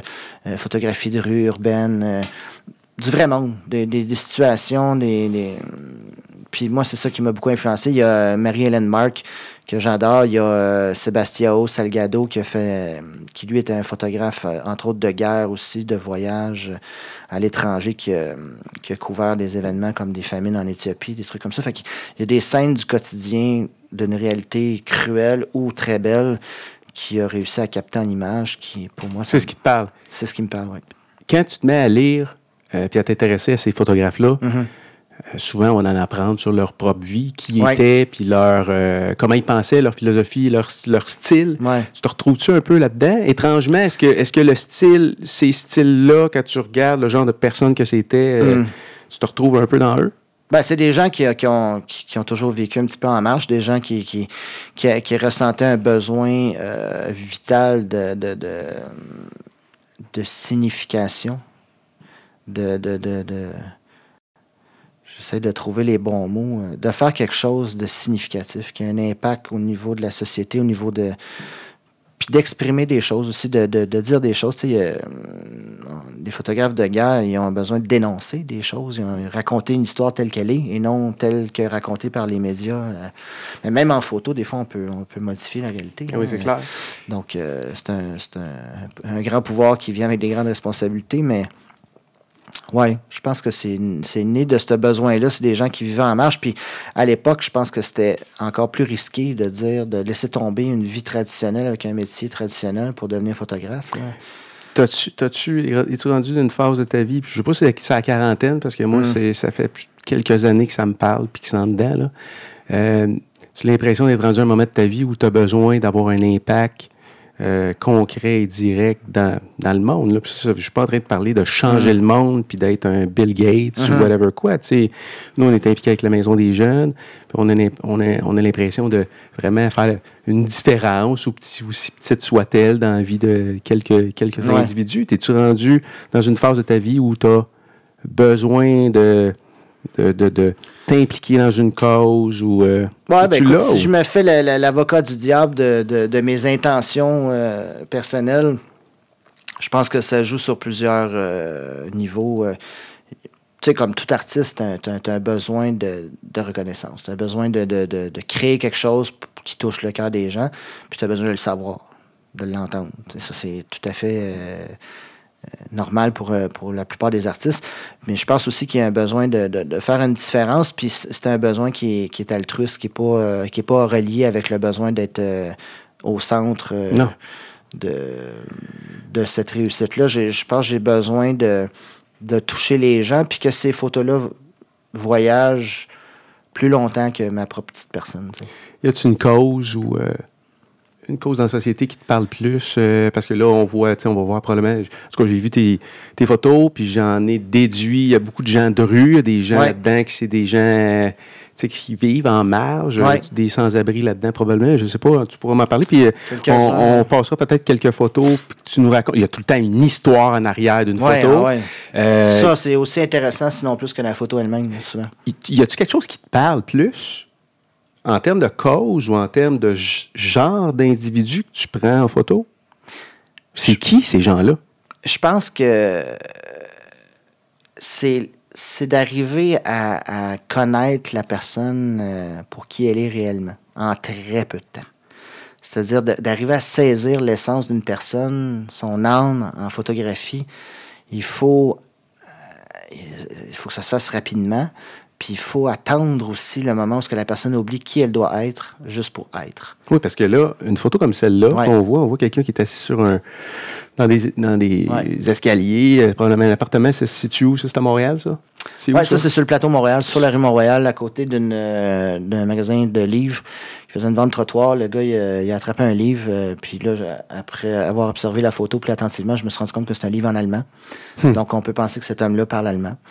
Et cet homme-là, pour laquelle euh, la raison pour laquelle il, semble euh, autant à l'aise et, décroché de, ma photo, c'est qu'il ne sait pas que je l'ai photographié. C'était ma question. Est-ce que tu les informes tous? Est-ce qu'ils savent que tu es général, oui. Est-ce qu'ils te voient? quand tu les prends en photo? Est-ce qu'ils savent qu'il y a un gars là, au bord de la rue qui est en train de prendre une photo et qui a tourné sa lentille vers moi, mettons? Comment, Euh, comment tu je procèdes? dis en général, oui, mais non. En fait, non, parce que pour la photographie de rue, pour arriver à capter euh, l'essence des gens, il faut pas qu'ils soient alerte à, à ce qu'il y a un non, photographe. tu brises Tu l'authenticité. brises l'authenticité, puis ces gens-là, tu tombes tout de suite en mode de qui doivent être, comment se présenter, quel bord euh, ils doivent se tourner. ou euh, Il y, a- il y a comme. euh, non, ça brise, la, ça brise la magie. Souvent, je vais leur dire après, parce qu'ils soit qu'ils l'ont remarqué, ou, mais la plupart du temps, je te dirais que je suis assez invisible. Même à quelques pieds d'eux, je les photographie, puis ils s'en rendent pas compte. Est-ce que tu vas toujours les voir par la suite? Une fois que tu as pris le, le cliché, tu vas les voir, tu leur montres ou pas toujours? Si c'est si c'est nécessaire, si c'est propice à, mais si c'est des gens qui sont dans, dans, dans le feu de l'action, qui, qui, qui se dirigent vers euh, leur travail ou whatever, je les arrête pas vraiment pour ça. Lui, il l'a jamais su. Y a-tu des autorisations à avoir? Parce que si cette photo-là se, ra- se ramasse dans un, je sais pas moi, dans un, Ouais.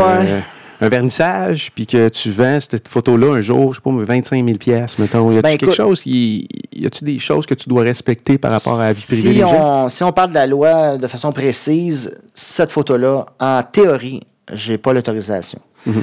Parce que j'ai photographié un individu dans un contexte bien précis. pas partie d'une foule. C'était pas dans, un, dans le cadre d'un festival, un événement public où est-ce qu'il y a foule, où est-ce qu'il y a plein de monde. euh, tu te présentes sur un, un- un lieu d'événement ou un espace public. Si j'avais photographié l'ensemble de la bâtisse puis que lui avait été sur la photo, j'aurais eu l'autorisation. Mais là, c'est vraiment lui le sujet C'est-tu principal. qu'un guess pareil? Parce que, Ouais. tu tu veux pas briser. Parce que si tu étais allé le voir, comme tu le dis, tu n'aurais pas une photo comme ça. Non, non, oublie ça, là. Ça, c'est. Ça serait pas. euh, L'émotion qu'on voit à travers cette photo-là n'existerait pas. Non. Alors, tu pourrais Puis pas. j'aurais probablement pris la photo une seconde avant ou après, ça aurait peut-être pas donné ça. C'est ça que je te dis, c'est un coup de chance. Là, de- OK. Tu tombes sur un moment, son expression, son petit sourire, tu le vois qui est plongé dans sa lecture, tu le ressens quand tu regardes la photo qui était vraiment dans, plongé dans sa lecture. Puis il y a tellement d'éléments cocasses dans cette photo-là que ça en fait une photo intéressante. là. Oui, on voit Sylvestre. Ben oui, Sylvester. Sylvester qui est là, puis qui regarde. Sylvester le chat qui regarde. qui regarde le gars en train de lire. Il y a des pantalons léopard, une tuque roulée un peu euh, euh, euh, comme un marin. Euh, avec son hoodie, ses Converse. euh, Il n'y a rien qui fit. non, il est comme, mais ça fit, ça C'est un gars du plateau. Exact. C'est un gars du plateau, c'est ça. Est-ce que tu t'amuses à essayer? Moi, je suis comme ça. Je vais dans un Ouais. restaurant, on part cette discussion-là ensemble dans un restaurant. J'ai un, con- j'ai un déficit d'attention vraiment intense. Puis il y a une chose que je suis capable de faire, c'est d'écouter à côté ce qui se passe, Mm-hmm. puis d'observer. Tu sais, j'observe beaucoup les gens, puis je vais essayer de m'imaginer, fait quoi dans la vie ce gars-là? Ouais. Euh, quel genre de relation qu'il a avec sa femme, avec qui il parle? euh, Tu sais, j'essaye de m'imaginer un peu la vie qu'il a. C'est clair. Est-ce que toi, tu fais ça, toi? Je fais ça tout le temps. Tout le temps, puis par, par déformation professionnelle, comme magicien, puis comme photographe aussi, parce que je m'intéresse aux gens au-delà de, de l'apparence, puis de. Moi, j'ai envie de, de connaître l'envers du décor, puis aussi un peu par rapport à mon background de thérapie, de consommation, tout ça. Mm-hmm. euh, J'essaie toujours de trouver euh, l'envers du décor. Cette personne-là, c'est pas juste des, des, des, des soleils puis des arcs-en-ciel. C'est sûr qu'il y a des côtés sombres et des parties sombres, puis souvent, ça, ça m'intéresse aussi. Ça te donne pas le goût parce que lui est parti là, après. Là. Ouais. Ce gars-là s'est levé, il est parti. Ou t'es parti Ah, peut-être avant. m'asseoir prendre un café avec, Ouais. c'est clair. Ouais. Mais ça, ça fait un petit bout de temps, cette photo-là. À cette époque-là, j'avais pas encore les, les, excusez, les couilles pour euh, aller voir le les gars. Ouais. Mais tu le fais-tu? Ben Est-ce oui, que parfois tu le fais? Ben oui, je le Ouais. fais. Le- plus loin, on a un monsieur avec une casquette de travail qui me fait une grimace. Là, Lui, j'ai passé 15 minutes à leur montrer ce que tu as pris, Ouais. leur montrer ce que tu as capturé d'eux autres Ouais. dans un moment d'authenticité. Euh, cette photo-là, Patrick, On va je- revenir à l'autre avant. Oui, que- on va rester sur celle-là, ben, ça te dérange pas. Là. Cette photo-là, j- quand je l'ai vue, j'avais l'impression de l'avoir déjà vue à quelque part. Ouais. C'est euh, c'est comme si elle était super familier. Tu sais, c'était Ben, familier une, pour moi. une grimace pas de dentiste. C'est pas la Oui. première fois qu'on voit ça. C'est... Comme un euh, mononcle, tu sais, Ben, comme notre mononcle Joker dans la famille, là. Ah ouais, sais, euh, euh, qui fait tout le temps des, des gags, ou moi j'avais Ouais. ma grand-mère qui a enlevé son dentier. C'est Puis, ça. euh, tu sais, chaleureux, t'as envie de te coller dessus. Ah ouais, lui, c'était un bon monsieur. Lui, il m'a fait un cadeau. Parce qu'au départ, il était pas comme ça. Là. Il, il avait sa casquette droite. Puis, mais je le trouvais, je sais pas, il y a quelque chose qui, m- qui, m- qui m'intéressait chez lui. Je trouvais que ça avait l'air d'un bon vivant plutôt. Puis euh, j'étais sur un, un événement à Granby. C'était une vente de tro- trottoir. Puis le monsieur, il marchait. Puis je l'ai arrêté carrément. Puis j'ai dit, écoutez, monsieur, je vous trouve, euh, je vous trouve intéressant. J'ai envie de faire un portrait de vous. Ça vous dérange-tu? Ça faisait combien de temps que tu l'observais? Ah, peut-être, euh, je sais pas, une minute ou deux. Là. Ça fait creepy un peu, non? Ben, j'ai un gros appareil dans, les- dans les mains, je suis engagé comme photographe sur l'événement. sais, c'est ça. Je couvre l'événement, Ouais, puis ouais. je vous trouve intéressant, j'ai envie de faire un portrait, puis je photographe dans la vie. Au pire, si je sens que la personne est mal à l'aise, puis qu'elle se questionne, euh, elle, elle me trosse pas, je vais lui montrer un peu mon travail, tu sais, je vais dire, écoutez. Mais là, ça brise un peu le moment. C'est ça. momentum. Beaucoup sont mal à l'aise. Comment les gens répondent? En général, là, le pourcentage des gens qui Ouais. se prêtent au jeu. Puis, Ben, euh, lui, lui, il était vraiment à l'aise. Lui, il a tourné sa casquette, il m'a fait cette grimace-là. J'ai j'ai appuyé sur le bouton, sur le bouton puis j'ai explosé de rire. là. J'étais là, oh my god, vous venez de me faire un cadeau incroyable. C'était un portrait euh, magique. Est-ce que ton feeling d'artiste se trompe souvent? Parce que c'est un, feeling que tu as vu Ouais. par rapport à cet individu-là. Est-ce que tu es capable de saisir les gens qui sont authentiques de ceux qui ne le sont pas? Est-ce que tu le vois? Ça peut arriver des fois que je trouve une personne euh, intéressante visuellement, puis que finalement, l'image, ça se traduit pas. Il y a quelque chose qui, Qui cloche. cloche, ça marche plus. Ou... Connecte pas avec toi. Non, c'est ça. C'est ça, parce que justement, s'il y a euh, rencontre avant la photo, on perd de cette spontanéité-là parce que les gens sont trop, trop, euh, Dans le qui je dois être. ouais, dans le qui je dois être, exactement. OK. Photo d'avant, Claudie? Ouais.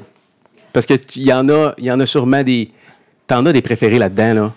Ouais. Comme dans cette vidéo-là, il y en a une vingtaine. Là, on, on Ouais. va, on va en regarder quelques-unes ensemble. là. Ouais. Il y a sûrement des photos qui te sont, euh, pour toi, euh, un hit, là. Qui, c'est tes meilleures photos. là. Il y en a, il y en a du lot qui vont ressortir. Là. Ça, ça n'est Mais ça, c'est la fraction de seconde euh, où est-ce que je prends la photo puis que je regarde la photo sur mon écran, Mm-hmm. je le sais tout de suite si c'est une photo euh, d'exception ou pas. OK. ça- Pourquoi celle-là? Ça, ça en est une parce que c'est une photo qui dénonce. Oui. qui euh, t'as, t'as- t'as un- une ironie dans cette photo-là d'un homme qui probablement qu'on peut supposer itinérant qui vient se reposer, se réchauffer dans un café. Euh, il a son petit café qu'il a réussi à acheter avec euh, quelques pièces de monnaie qu'il a reçues euh, de passants. Et il est totalement seul et dans le coin en haut à droite, une, y pancarte, Pancarte Wi-Fi, Wi-Fi. qui dit euh, Gratuit dans ce restaurant. gratuit, connectez-vous euh, pour être en, en lien avec des milliers de personnes instantanément. Aujourd'hui, aujourd'hui, Ouais, en aujourd'hui. 2019, vous allez Ouais. dire 18, Ouais, où ce que tout le Alors monde que est tout le monde est connecté. Lui, il est dans la plus grande solitude Puis, et la tristesse. une image comme ça, ça peut nous faire prendre conscience d'un fait Ouais. qu'on ne voit pas Non. ou qu'on ne voit plus parce qu'on prend pour acquis que, en fait, on se pose même plus la question. Tout le monde est connecté. Mais tu sais, la fameuse phrase cliché, euh, l'Internet euh, rapproche les gens éloignés et éloigne les gens rapprochés. là. Oui. C'est carrément ça. Parce que les. Oui, ça, ça arrive euh, que mes, mes, mes beaux-enfants me textent puis sont au deuxième étage juste pour me dire de quoi. Je suis comme, non, non, non, non, Oui. descends, viens me parler. euh. Ou qu'on est tous assis dans une pièce différente de la maison avec chacun un appareil dans les mains parle. puis personne ne se Ouais, parle. au resto, ça arrive souvent. Ouais. Puis comme magicien, ça me, je, je, je dois. euh, C'est une nouvelle réalité. tu as c'est une nouvelle réalité que je dois, je dois empêcher les gens de faire ça parce que je suis en train de leur faire la magie, puis il y en a qui sont sur les téléphones des fois. Puis il faut pas que je le prenne personnel. Je dis mon travail, j'ai, j'ai, eu assez d'approbation dans la vie pour savoir que je fais bien mon travail. On peut pas être fâché, c'est une réalité. Ouais. C'est une réalité, Ben, ça mais- me frustre un peu, moi. Non, je, non, je comprends. Surtout parce- venant d'un adulte. Oui. Parce que c'est, une impolitesse incroyable. Oui. Si ton Facebook est plus intéressant que moi, va-t'en ailleurs. Non, mais mon point, c'est mon point, cette omniprésence-là fait partie de la réalité de notre monde d'aujourd'hui. Ouais. Puis ça prend des clichés comme ça pour nous faire prendre conscience qu'il y a peut-être des choses qui marchent pas dans, dans je la leur réalité. fais un là. tour de magie, Ouais. puis ils veulent le filmer en même temps.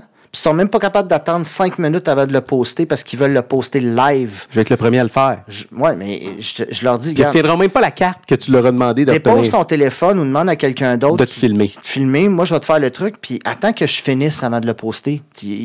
Dans cinq minutes, le, le sujet va être aussi chaud que. Tu sais, poses pas dans trois semaines. là. Attends cinq minutes, reste avec nous. Vis le moment, là, laisse-toi émerveiller. Puis, mais non, mais les gens, là, live, en direct, ils veulent tout, tout de suite. Où t'as pris ce cliché? Oui, Claudie? Oui. Excusez, un affaire qui m'accroche de la photo, c'est que, comme tu dis, c'est probablement un itinérant, puis euh, lui, il a payé son café, alors que le Wi-Fi est gratuit. Ouais, Tu sais, exact. il a besoin de survivre, il a besoin, mais il, il peut se connecter sur tout le monde gratuitement, mais pour se réchauffer un Bon peu. point. Ouais. Puis si on veut pousser l'analyse plus loin, en reflet dans la, dans Ben, la c'est vitrine, ça, on voit la show? marquise du Théâtre Saint-Denis. C'est ça, c'est ça, C'est exactement. sur la rue Saint-Denis. Ouais. Puis euh, C'est crowded monde, il y a un line-up dehors, puis euh, il y a une effervescence où les gens sont connectés ou dans l'abondance. Puis juste en face de ce monsieur-là, que sa réalité, elle, est totalement différente. Puis on sentait que les besoins, euh, on n'est plus dans la même échelle de- des besoins de Maslow. là. Il y en a pour qui, de l'autre côté de la rue, s'en vont euh, Ah ouais. se divertir. Lui, il est même pas au premier étage de la Et lui, il essaye seulement de survivre. Ouais. C'est c'est fou comment sur une hein? image, on peut voir des messages qui sont super puissants. C'est une super photo, c'est une super, une super Mm. image. Mais encore là, tu sais, il faut prendre le, encore là, il faut prendre le temps de la regarder. Ouais. Alors, ces photos-là, elles doivent être observées d'une façon. euh, d'une façon. euh, comment je pourrais dire ça? Il faut prendre le temps de regarder ce genre de photos-là. Là. Euh, Ouais. y a-t-il un marché pour ça? Je pense que oui. Je pense que oui. euh, Parce que c'est pas le genre de photo que tu vas mettre sur Instagram qui va attirer la C'est pas nécessairement des, des passionnés de photographie qui vont s'intéresser à ce type d'image-là. C'est des gens qui sont passionnés de l'humain, qui sont passionnés de, de- d'histoire, qui aiment les gens, qui veulent, euh, qui veulent, euh, je sais pas, qui, qui, qui tripent sur la philosophie. Euh, il peut, ça peut être abordé par Ouais. De plusieurs euh, facettes, là, OK. plusieurs Il y, en- côtés. il y en a-tu euh, quelques autres que tu affectionnes particulièrement ou qui ont, Ben, écoute, qui ont on- une on- histoire? On peut peut-être les défiler rapidement. Là, Peut-être sur euh, Play, euh, Claudie. Oui. Il y a de la musique aussi, tu dis, sur le vidéo. Que, Ça, c'est dans un party de bureau. Mais tu peux l'arrêter, Claudie. Ouais. Je peux malheureusement pas trop donner de détails. Ok, sur on va la laisser aller. Cette photo-là, parce que pour avoir des. des, des- certaines Des répercussions. répercussions. OK. Euh, bon, il y avait ça. Oui, puis c'est pas des photos qu'on est. euh, C'est pas grave, le son la voix, là, mais je veux ouais. juste pour raconter toute l'histoire. Non, non, c'est parfait. C'est. euh, c'est pas des photos qu'on est habitué de voir. C'est, c'est vraiment artistique. Ouais. Il y a un message. Ben, Ouais, c'est clair, clair. Ça, c'est. Écoute, appuie sur pause deux secondes. Ça, on pourrait penser là, que c'est une photographie des années 30-40, Holocauste. Je vois on est en- on est en Allemagne, c'est une petite fille juive Oui. qui a perdu ses parents, qui est parti- sont partis en train, Oui. puis sont jamais revenus. Oui. Puis là, elle attend, je sais pas quoi, en arrière d'une fenêtre. On elle- voit l'inquiétude dans ses Il y a yeux. une authenticité dans cette émotion-là que euh, je- on pourrait pas reproduire. Ça fait de la peine un peu, hein? Cette fille-là, là, elle s'appelle Angie, elle habite à Blainville. Elle, elle- Elle manque de rien. elle manque de rien. Euh, ça, là, c'est un, un frame, euh, c'est-à-dire un cadrage de fenêtre au centre de la nature de Laval, en plein milieu d'un jardin. C'est juste un, un cadre. C'est pas une vieille maison dans, en- en- dans le sud de l'Allemagne. Fait que, mais quand tu regardes la photo, avec la saleté d'un coin, on dirait une scène d'un film de Charlie Qu'est-ce Chaplin. qu'elle faisait?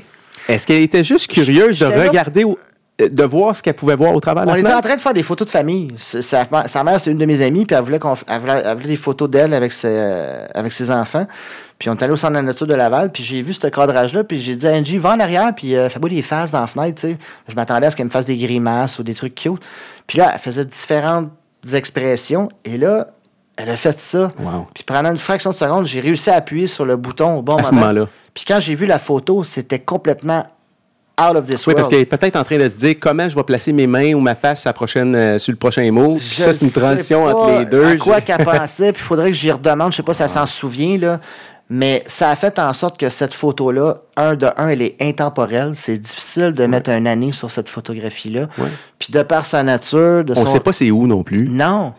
J'ai une prof de photo qui a vu mon portfolio. Elle pensait que j'avais voyagé partout à travers le monde pour faire ces photos-là. Puis c'est tout à Montréal. là. Le noir et blanc. Ouais. Le noir et blanc vient, euh, change, euh, change beaucoup de, de dimensions dans les photos. Ouais. Si la couleur n'est pas un sujet principal dans la photographie, si elle ne te donne pas plus d'informations, elle te raconte rien de plus, Prends la noir et blanc. elle est, elle est pas nécessaire. Puis, quand tu enlèves la couleur, tu mets le focus sur l'émotion, sur le Hum. sujet que tu veux euh, raconter. Rend dramatique aussi Ça un peu rend plus. un peu dramatique, oui, effectivement. ouais. Hum. Ce que j'aime bien faire. Et tu rends les choses beaucoup plus intemporelles. Quand tu regardes, Et, euh, est-ce que tu t'amuses parfois à ouvrir le, l'album de photos de famille? chaque fois qu'on va chez mes parents, ma mère je sais se pas fait si- un malin plaisir de, Ah non, de montrer les albums. Tu sais, les, les, les photos, euh, photos qu'on faisait imprimer, que nos parents faisaient imprimer, Ouais. qui arrivaient à la maison, puis on disait, rouvre pas le sac avant d'arriver à la maison. là, on les ouvrait, les photos carrées Ouais. ou euh, les teintes. Avec les coins ronds, là. Oui. Là, c'est là qu'on comprend qu'Instagram, ils n'ont pas, ils ont pas rien inventé, ils l'ont juste numérisé, là. Ce type de photos-là, avec les filtres. albums de photos que tu rouvres, Ouais, tu Ça a l'odeur. ça- oui, ça a une odeur particulière, la colle en arrière des Ouais. photos. Euh, c'est une expérience qu'on a aussi perdue. Puis il fallait le monter, l'album. Fallait le monter. Il y avait des petits coins qu'il fallait que tu rentres les photos en dessous. Oui. Puis euh, Puis il y avait une histoire aussi. Ouais. C'était, euh, c'était, euh, c'était de façon. il y avait une façon de placer les photos en ordre. Ouais. Et euh, moi, je me rappelle euh, euh, une activité qu'on faisait avec nos parents une fois par année. Puis j'avais toujours, j'avais toujours hâte que ça arrive. C'était de sortir le, le projecteur diapositive. Ah, ben oui. Puis regarder Les diapositives. Sur le mur. Le, bruit que ça avait, la senteur Ouais, que la ouais, machine ouais. avait. Avec la manette, à chaque Puis- fois que le, tourniquet tournait clac-clac. touche. Ouais, ouais, ouais. Puis euh, euh, moi et mon frère, on se battait pour la manette, là, puis Ah qui ouais. allait changer les photos. Puis je me rappelle à l'époque, euh, on invitait les voisins, whatever. Tu sais, il y avait du monde dans la maison. Ouais. Puis ça fumait. Ah, c'était Puis je me rappelle, je me rappelle du jet de lumière qui passait à travers les, euh, La, la, fumée. fumée. Il y avait comme une ambiance qui entourait euh, Ouais. ces soirées-là. Les, Euh, les scratchs, les graphiques sur les négatifs, le, le grain de la photo, la, a la texture du mur qui déformait la photo. on n'a plus ça aujourd'hui. Non. Avec, la- avec le digital, il y, a, il y a comme une dimension qu'on a perdue avec la photo qu'on pouvait. Il y a une même si de une photo. au niveau oui, technique. ouais. Les- toutes les photos sont belles aujourd'hui. Toutes les photos, n'importe qui peut prendre une photo extraordinaire entre guillemets, Ah là, parce que ouais, le photographe lui va, le vrai va voir que c'est une photo d'un iPhone. Ah. Mais mais cette dimension matérielle là, qui était reliée à la pellicule, qui était reliée à la, à- au papier qui était imprimé, qu'on pouvait Ouais. toucher, qu'on pouvait sentir, on l'a plus aujourd'hui. Ben, parce que dans tout ça, il y a une notion de temps. Il y a un, un- un- un crescendo d'intensité qui augmente à partir du moment où que la photo a été prise. Là, il faut attendes que le film soit fini, que tes 24 poses soient prises. Puis c'est comme il va y avoir une surprise. Là, il faut tu les as pas vues, les photos. Non. là. Tu les as pas vues. Là, faut-tu aller porter le film? Chez Direct Film ou Pharmacie Ça ou whatever cher. pour les faire développer. Mais à l'époque, je sais pas si ça coûtait aussi cher. Aujourd'hui, c'est terrible. Euh, puis là, après ça, tu avais l'attente de faire développer les photos. Puis là, après ça, on ramenait les photos à la maison. Puis là, on les regardait vite, vite comme ça, Ouais. on tripait. Puis après ça, il fallait monter un album. Il fallait placer les photos en ordre chronologique. Ouais. Fait que tout ce processus-là qui était fait sur une longue période de temps qui fait que ça prenait de la valeur. Oui. Il y, a- il y avait une valeur associée à une photo. Oui, parce que c'était c'était pas facile de monter un album photo. Il y avait tout un processus. Il fallait acheter le film, il fallait avoir l'appareil, il fallait savoir comment l'appareil fonctionne. Aujourd'hui, là, c'est instantané. Tu peux capter des photos à tout moment, tout bonnement comme ça avec ton cellulaire. C'est plus un événement de prendre une C'est photo. plus un événement. C'est plus un événement. C'est pour ça que j'essaye le plus possible dans les photos que je sélectionne de choisir ceux qui, je crois, ont, ont une valeur, qui ont un événement qui se produit, qui a une histoire à raconter. La, la courbe d'apprentissage sur une machine à pellicule versus aujourd'hui, elle Hmm. être horriblement longue à- parce que là, comme tu l'expliques, il faut mettre la pellicule dans l'appareil, il faut Ouais. aller le faire développer, il Donc, faut attendre de voir le photos avec résultat. les têtes coupées, là, parce Ouais, que ça. le monde ne cadrait pas bien. On ne voyait pas aujourd'hui avec un gros écran en arrière. Là. Ouais. Ben, écoute, je pense que le, le- le niveau de difficulté était probablement similaire, mais diffé- à différents niveaux. Aujourd'hui, euh, si tu fais une photo avec un iPhone ou n'importe quel cellulaire, euh, il y a une certaine facilité, mais avec un appareil photo professionnel, il y en a des boutons après ça puis des fonctions. Là. Euh, à moins que tu shootes en automatique, que l'appareil fait tout à ta place, là, à ce moment-là, c'est plus facile, mais comme disait l'autre, euh, c'est pas la machine à écrire qui écrit des bons romans. C'est clair. Prochaine photo. Donc, La prochaine où tu me diras sur laquelle arrêter. Là, fais juste appuyer euh, sur play puis sur pause, ça va être plus facile Ouais, que de ça. faire euh, dérouler ça. Ouais. Hey, J'ai-tu débranché mon micro?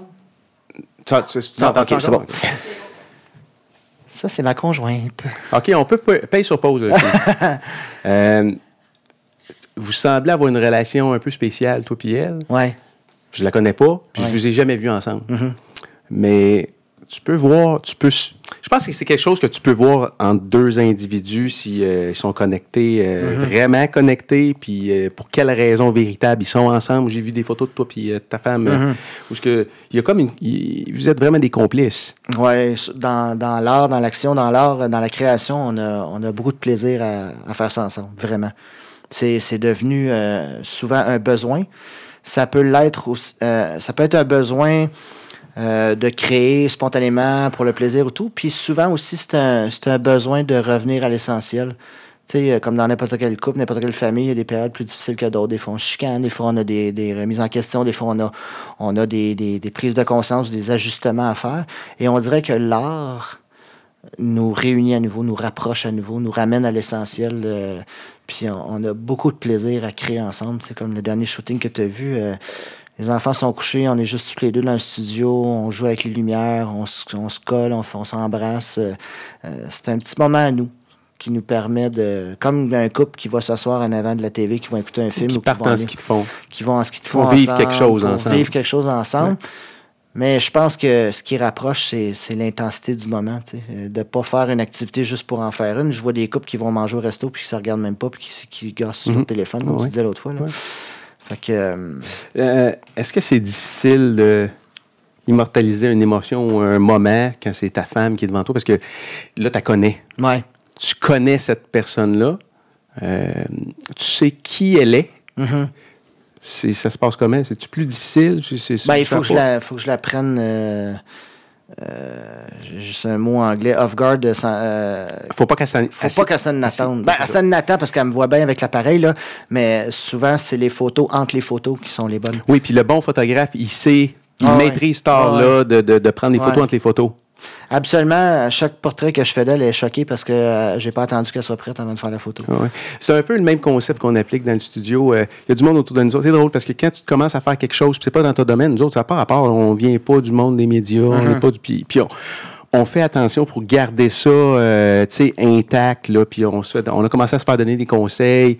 Vous devriez faire du montage, vous devriez euh, Ouais, ouais, enlever le bout avant le show parce que là, on vous entend parler avant et après. Uh-huh. Puis moi, pour moi, les meilleurs bouts, c'est les bouts où euh, on est off-guard. Ouais. On- on ne sait pas que la caméra est là, mettons, ou on ne sait pas qu'elle tourne, mais il y a des choses incroyables qui se Mais disent tu dans ces que- moments-là. Oui, puis tu sais que ce, ce principe-là que j'applique en photographie, c'est un principe qui m'est enseigné en magie. Ça s'appelle en anglais un relaxation state moment, un moment où le spectateur relaxe parce qu'il pense qu'il n'y a rien d'important qui se produit. Et c'est là que ça se passe. Mais c'est là que moi, je dois faire le move que, faut, que personne ne doit voir. Si, je présente un numéro de carte, je crée un moment, euh, je, je le provoque carrément, je provoque un moment de tension où est-ce qu'il y a quelque chose qui se produit Comme un film d'extraordinaire. d'horreur. C'est ça. Puis c'est le off-guard où est-ce que la femme referme la porte, que là, le gars est en arrière ou euh, Ouais. qu'il se produise quelque chose.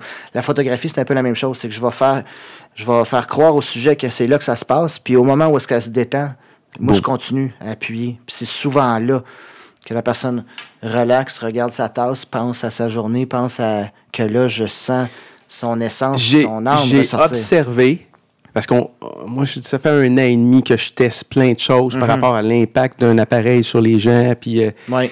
psychologiquement, ton, ton comportement n'est pas pareil quand tu Non. sais qu'il y a une caméra ou pas. Moi, j'ai testé des choses personnellement dans ma vie ici. Euh, je suis plutôt un gars qui est impatient. J'ai une femme qui est ultra patiente. Puis euh, tout ce que, tout ce qu'on Mhm. fait, là, euh, si ça n'avait pas été là dans ma vie, ça n'existerait pas. Elle me supporte. Puis il y a des moments où carrément, j'ai dit, j'ai dit, si tu sens que je suis tendu, j'aimerais que tu partes une caméra, que tu la mettes dans le fond de la pièce, que tu viennes me voir, puis que tu me dises, t'es filmé, puis on va avoir une discussion encore peut-être pour les deux prochaines heures. Elle avait- elle- l'a fait à plusieurs reprises et tout à coup, ça me forçait moi-même à wow, attends un peu, là, je je suis observé. Alors, il y a deux, il y a deux- Oui, on, on, on va. euh, de savoir qu'il y a un appareil qui est tourné sur nous autres, on va peut-être on va changer nos comportements. Puis ça peut être du bon aussi. Parce que dans mon cas, souvent, je vais prendre, je vais reprendre ces pellicules-là, je vais me regarder, puis je vais dire, Eh, OK, euh, je savais que j'étais filmé, puis j'agissais encore comme ça. Ouais. En tout cas, nous, on teste plein de choses ici, mais effectivement, les gens vont pas être sur une photo quand ils savent que tu vas le prendre en photo, vont, vont être différents. C'est ça, ça, On va dé- se mettre ça, dans le plus ça- beau. ça peut, ça peut prendre du temps, ça peut prendre plusieurs minutes avant que la personne euh, se détende, oublie ou que tu arrives à la prendre euh, dans un moment où ce que ça, n'attend pas. Euh, mais en, en levant l'appareil, tu vois tout de suite Un changement. un changement, puis euh, l'estime d'elle-même que la personne a là, l'image qu'elle a d'elle-même, l'image qu'elle pense qu'elle doit projeter ou qu'elle voudrait Oui. projeter. Euh, je te dirais que moi, de ce que j'ai observé, puis là, c'est pas euh, c'est pas sexiste que je vais dire quoi que ce soit, là, mais dans les, dernières, dans les derniers quatre ans, j'ai vu que c'est une grande problématique par rapport aux femmes, l'image qu'ils ont d'eux-mêmes, des femmes qui sont incroyablement belles, qui font même partie de l'industrie de la mode à, à plusieurs reprises qu'à partir du moment où ils se font prendre en photo, ils se détestent à tellement de niveaux, là, ça en est incroyable. Puis des- même des gens de tous les jours qui peuvent paraître avoir de l'assurance puis euh, être une référence en matière de beauté selon les standards de l'industrie. Mais à partir du moment où tu les prends en photo, ils te disent Moi, j'aime pas mon nez, moi, j'aime pas ce, ce côté-là. Euh, cette photo-là est vraiment pas belle, je suis pas photogénique. Les réseaux sociaux nous comparent, nous, nous mettent d'en face. Ouais, mais je pense tout que le monde, les, on les- se compare. Les, plus les, femmes. aussi les hommes, là, faut pas, faut pas Ben, en fait- en de fait, plus en euh, plus, là, sont brainwashés dès la naissance. En fait, tu as remarqué quelque se chose qui insuffisante. T'as remarqué quelque chose, Pat, qui est prouvé scientifiquement actuellement? Il, y a des, il, y a des, il y a des études, les résultats sortent. Les jeunes qui sont nés avec les, euh, les réseaux sociaux, les jeunes, jeunes, Ouais. jeunes, là, des, des filles, des filles de 12 à 16 ans qui ont, euh, quelque part, qui ont grandi avec les réseaux sociaux, Mm-hmm.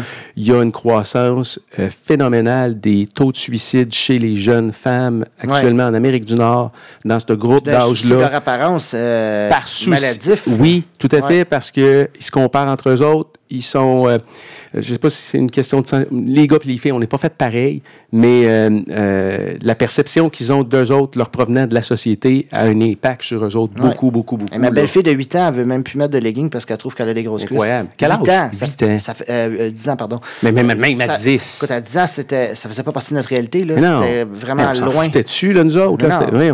C'est incroyable. Aujourd'hui, là, c'est... Comment ta femme, elle est par rapport aux photos que tu prends d'elle? Est-ce que- est-ce qu'elle a un peu ce, ce 9 fois sur 10, réflexe-là? elle aime pas les photos. Euh, euh, Qu'est-ce que tu vois dans cette photo-là? Euh, en général, quand je décide de garder une photo de ma femme et de la publier, c'est parce que la photo traduit de façon assez précise ce que je ressens pour elle. OK. Puis là, je sais pas dire ça pour paraître cute et romantique. Non, mais qu'est-ce que tu ressens quand tu vois ça? Est-ce que Là, c'est dans les premières semaines, premiers mois qu'on se fréquente. On est au chalet de ses parents sur un quai, sur le bord de l'eau. On voit la forêt dans la brume du matin en reflet sur le lac. Et j'ai ma femme qui regarde au loin, ma blonde euh, qui boit son café. Et là, elle est consciente que je la photographie. Elle a un moment de timidité. Elle baisse les yeux pour regarder son café parce qu'elle est gênée que je la prenne en photo. Et moi, je la trouve incroyablement, belle à ce moment-là, sa timidité. Mon cœur explose et j'appuie sur le bouton. C'est ça que ça donne. Parce que je la trouve incroyablement belle. Puis, cette timidité-là par rapport à, à- à son apparence, qu'elle- écoute, je viens de me lever, je suis tout croche. Nouvelle relation aussi. Nouvelle relation, je veux bien paraître à tes yeux. Prends-moi pas en photo, je suis pas, je suis pas, euh, je suis pas à mon meilleur. Probablement devenu moins timide avec le temps. Ouais. Peut-être, parce que Ouais. les- Ouais, le ouais. temps est passé. On mais, explore un peu plus. Là. Ouais. mais est-ce qu'en regardant cette photo-là, tu as les mêmes sentiments qui te viennent? Ah oui, mais qu'au moment les, où tu toutes les l'avais photos que, que je prends de ma femme, euh, chaque fois que je les regarde, euh, je me replonge. euh, Il n'y a pas grand-chose qui peut nous faire revivre des choses comme ça, à part peut-être des La musique. senteurs, la musique. Ouais. Euh, Ouais, je pense que c'est une, une genre de mémoire émotionnelle que de ce que. Parce que moi, je photographie ce que je ressens, ce que je vois. J'ai essayé à plusieurs reprises de, de faire des photos. euh, tu sais, comme le dernier shooting photo que j'ai fait avec ma, avec ma blonde, c'était stagé, mais on a quand même une certaine aisance développée au fil du temps qui fait que ça, ça devient quand même intéressant. Mais en général, je photographie uniquement ce que je ressens, pas ce que je vois. J'ai essayé à plusieurs reprises de stager des affaires pour reproduire des photos que j'ai vues dans les magazines, tout ça.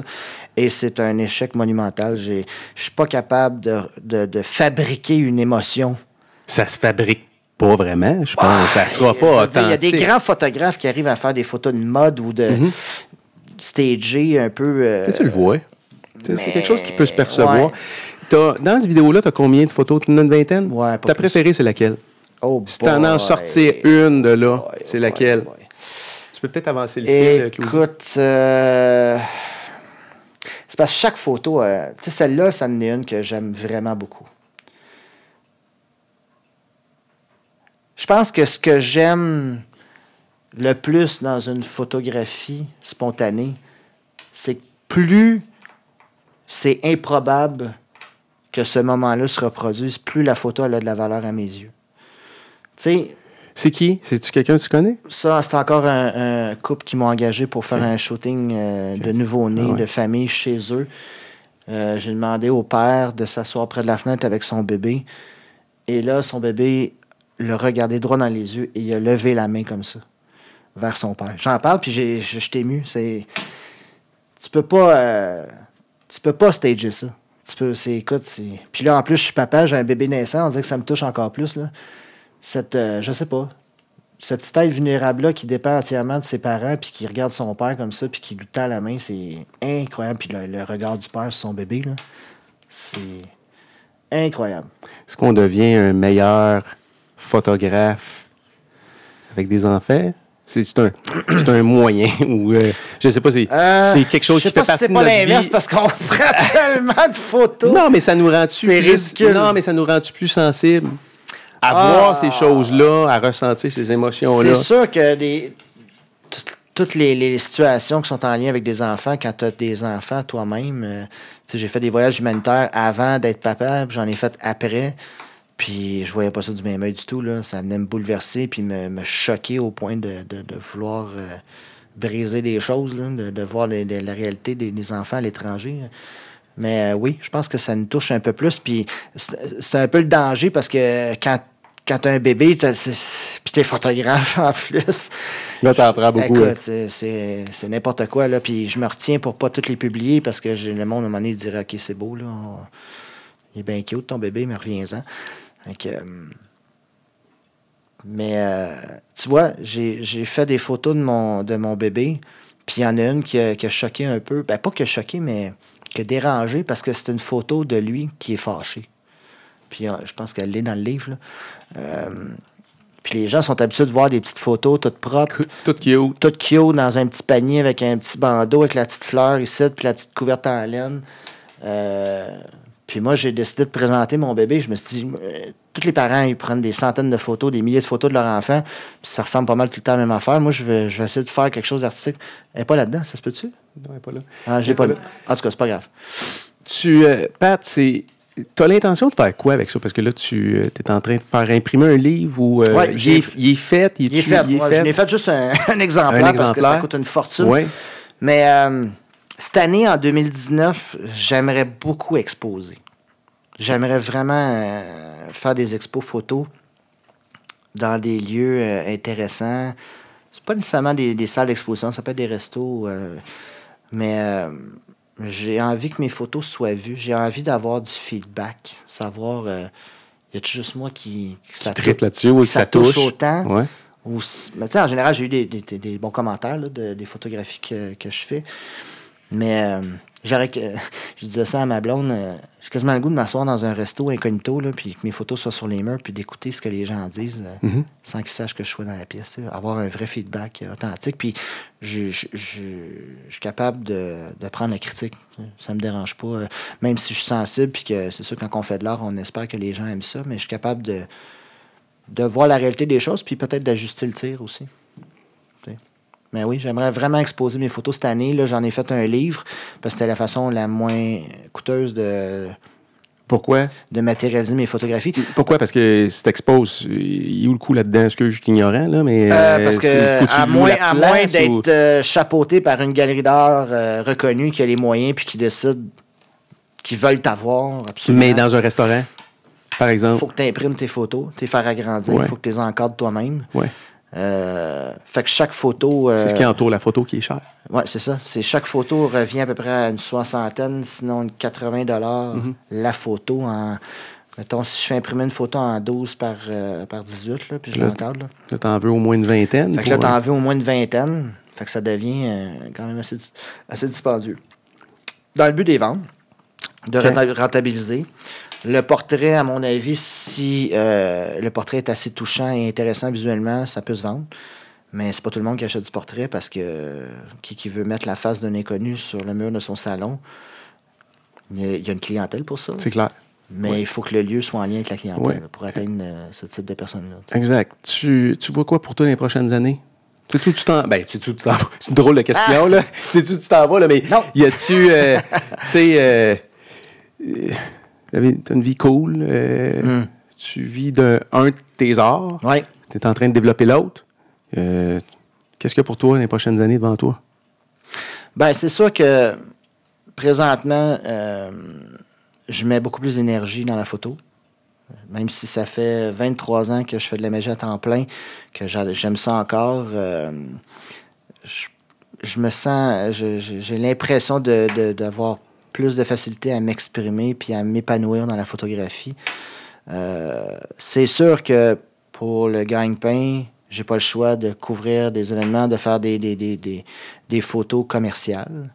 Euh, Mais j'espère, dans les prochains mois, dans les prochaines années, de pouvoir de plus en plus créer des livres photos comme ça ou des expositions, de faire de présenter mes photos qui me font vibrer, qui me parlent, puis que les gens l'accueillent euh, de façon positive. Moi, je pense que tu as du matériel très, très intéressant. C'est juste une question, je pense, de cogner aux bonnes portes. C'est ça. Puis de faire les, les bons contacts. Mhm. Euh, ton histoire est, est très inspirante. Euh, je, me mets, je me mets à la place du petit gars de 7-8 ans qui Mhm. veut. euh, je me rappelle, moi, je voulais être as- astronaute, puis ça m'est resté longtemps jusqu'à temps que je me rende compte que ça n'avait pas de- juste pas de bon sens parce que l'école, c'était pas, c'était pas pour moi quelque chose qui, qui était très, très, très facile. là. Mhm. Mais euh, pourquoi pas dire je vais être magicien si tu tripes d'être, de, de faire de la magie chez vous?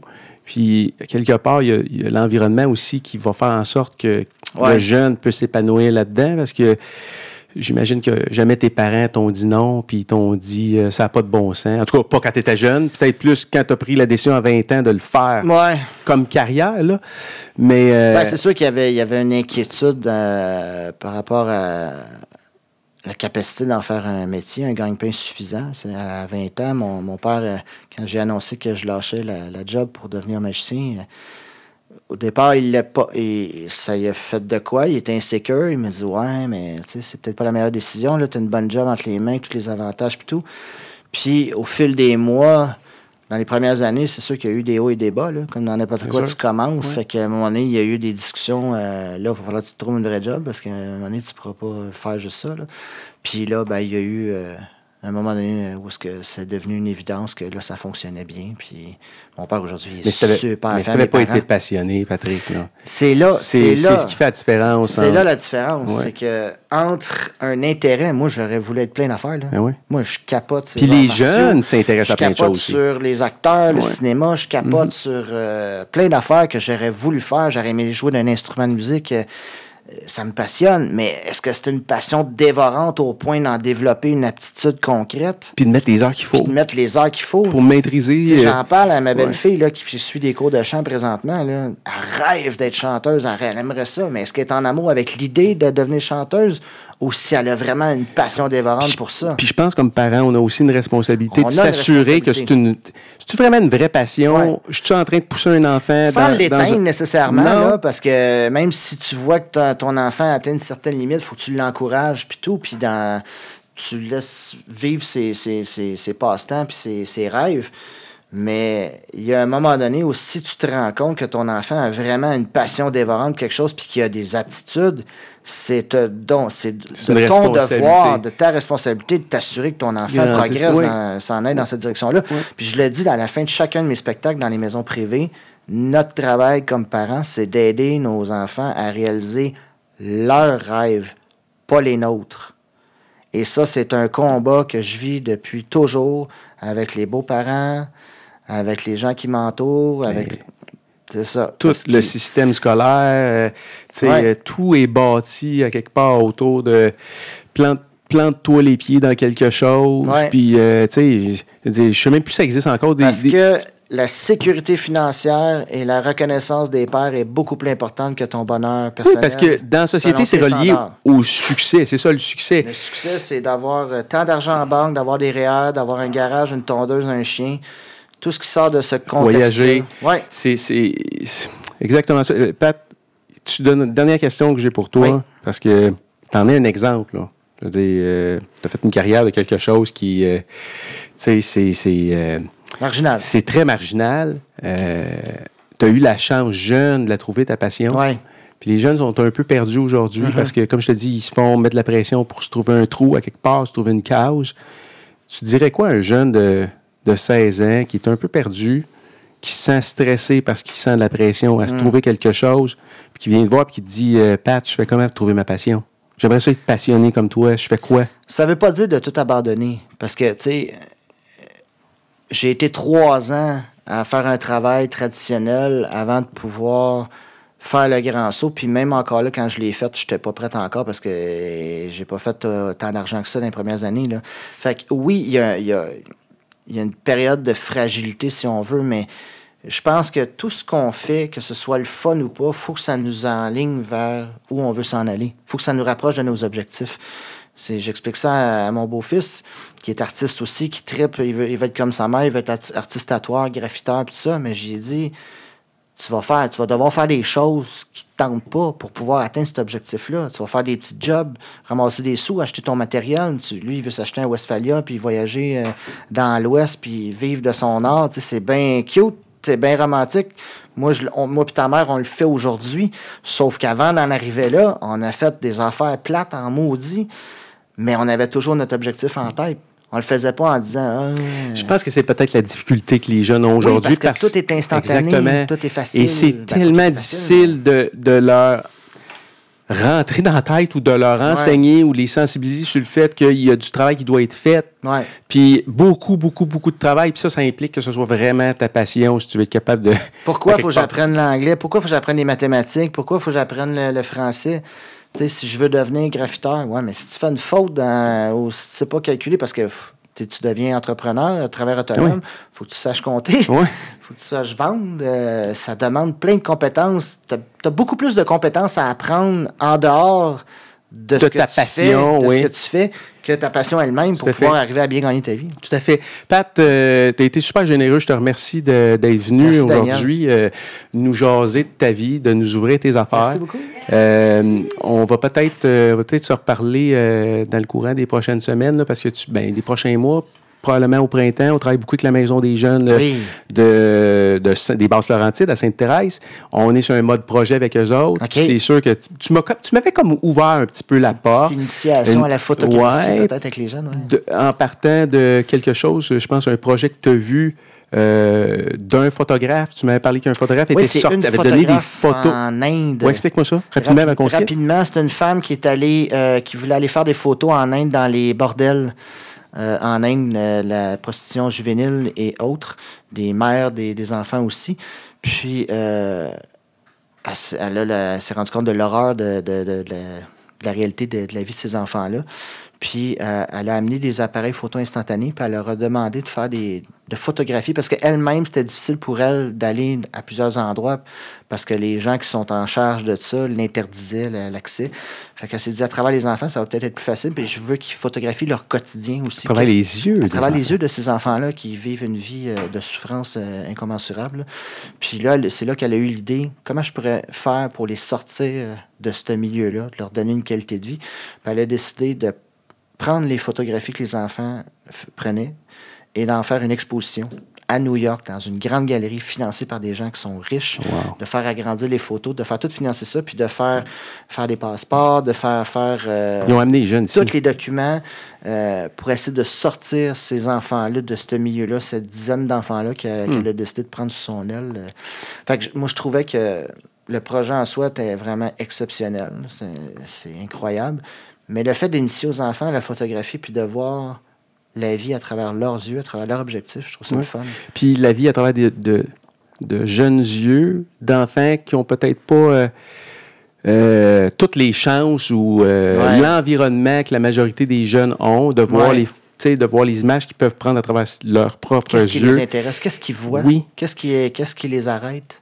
Ça attire le regard. Ça, serait, ça serait peut-être. Euh, ça pourrait peut-être faire sujet d'une super exposition de photos aussi. On pourrait peut-être euh, se les, les pédagogues, euh, les thérapeutes analysent les dessins des enfants pour voir ce qu'ils vivent au quotidien, mhm. s'ils peuvent voir les émotions que les enfants vivent. Ça peut être la même chose avec la photographie aussi. Puis l'exercice en soi, on en parlait tantôt, c'est un exercice qui apporte beaucoup de choses. C'est clair.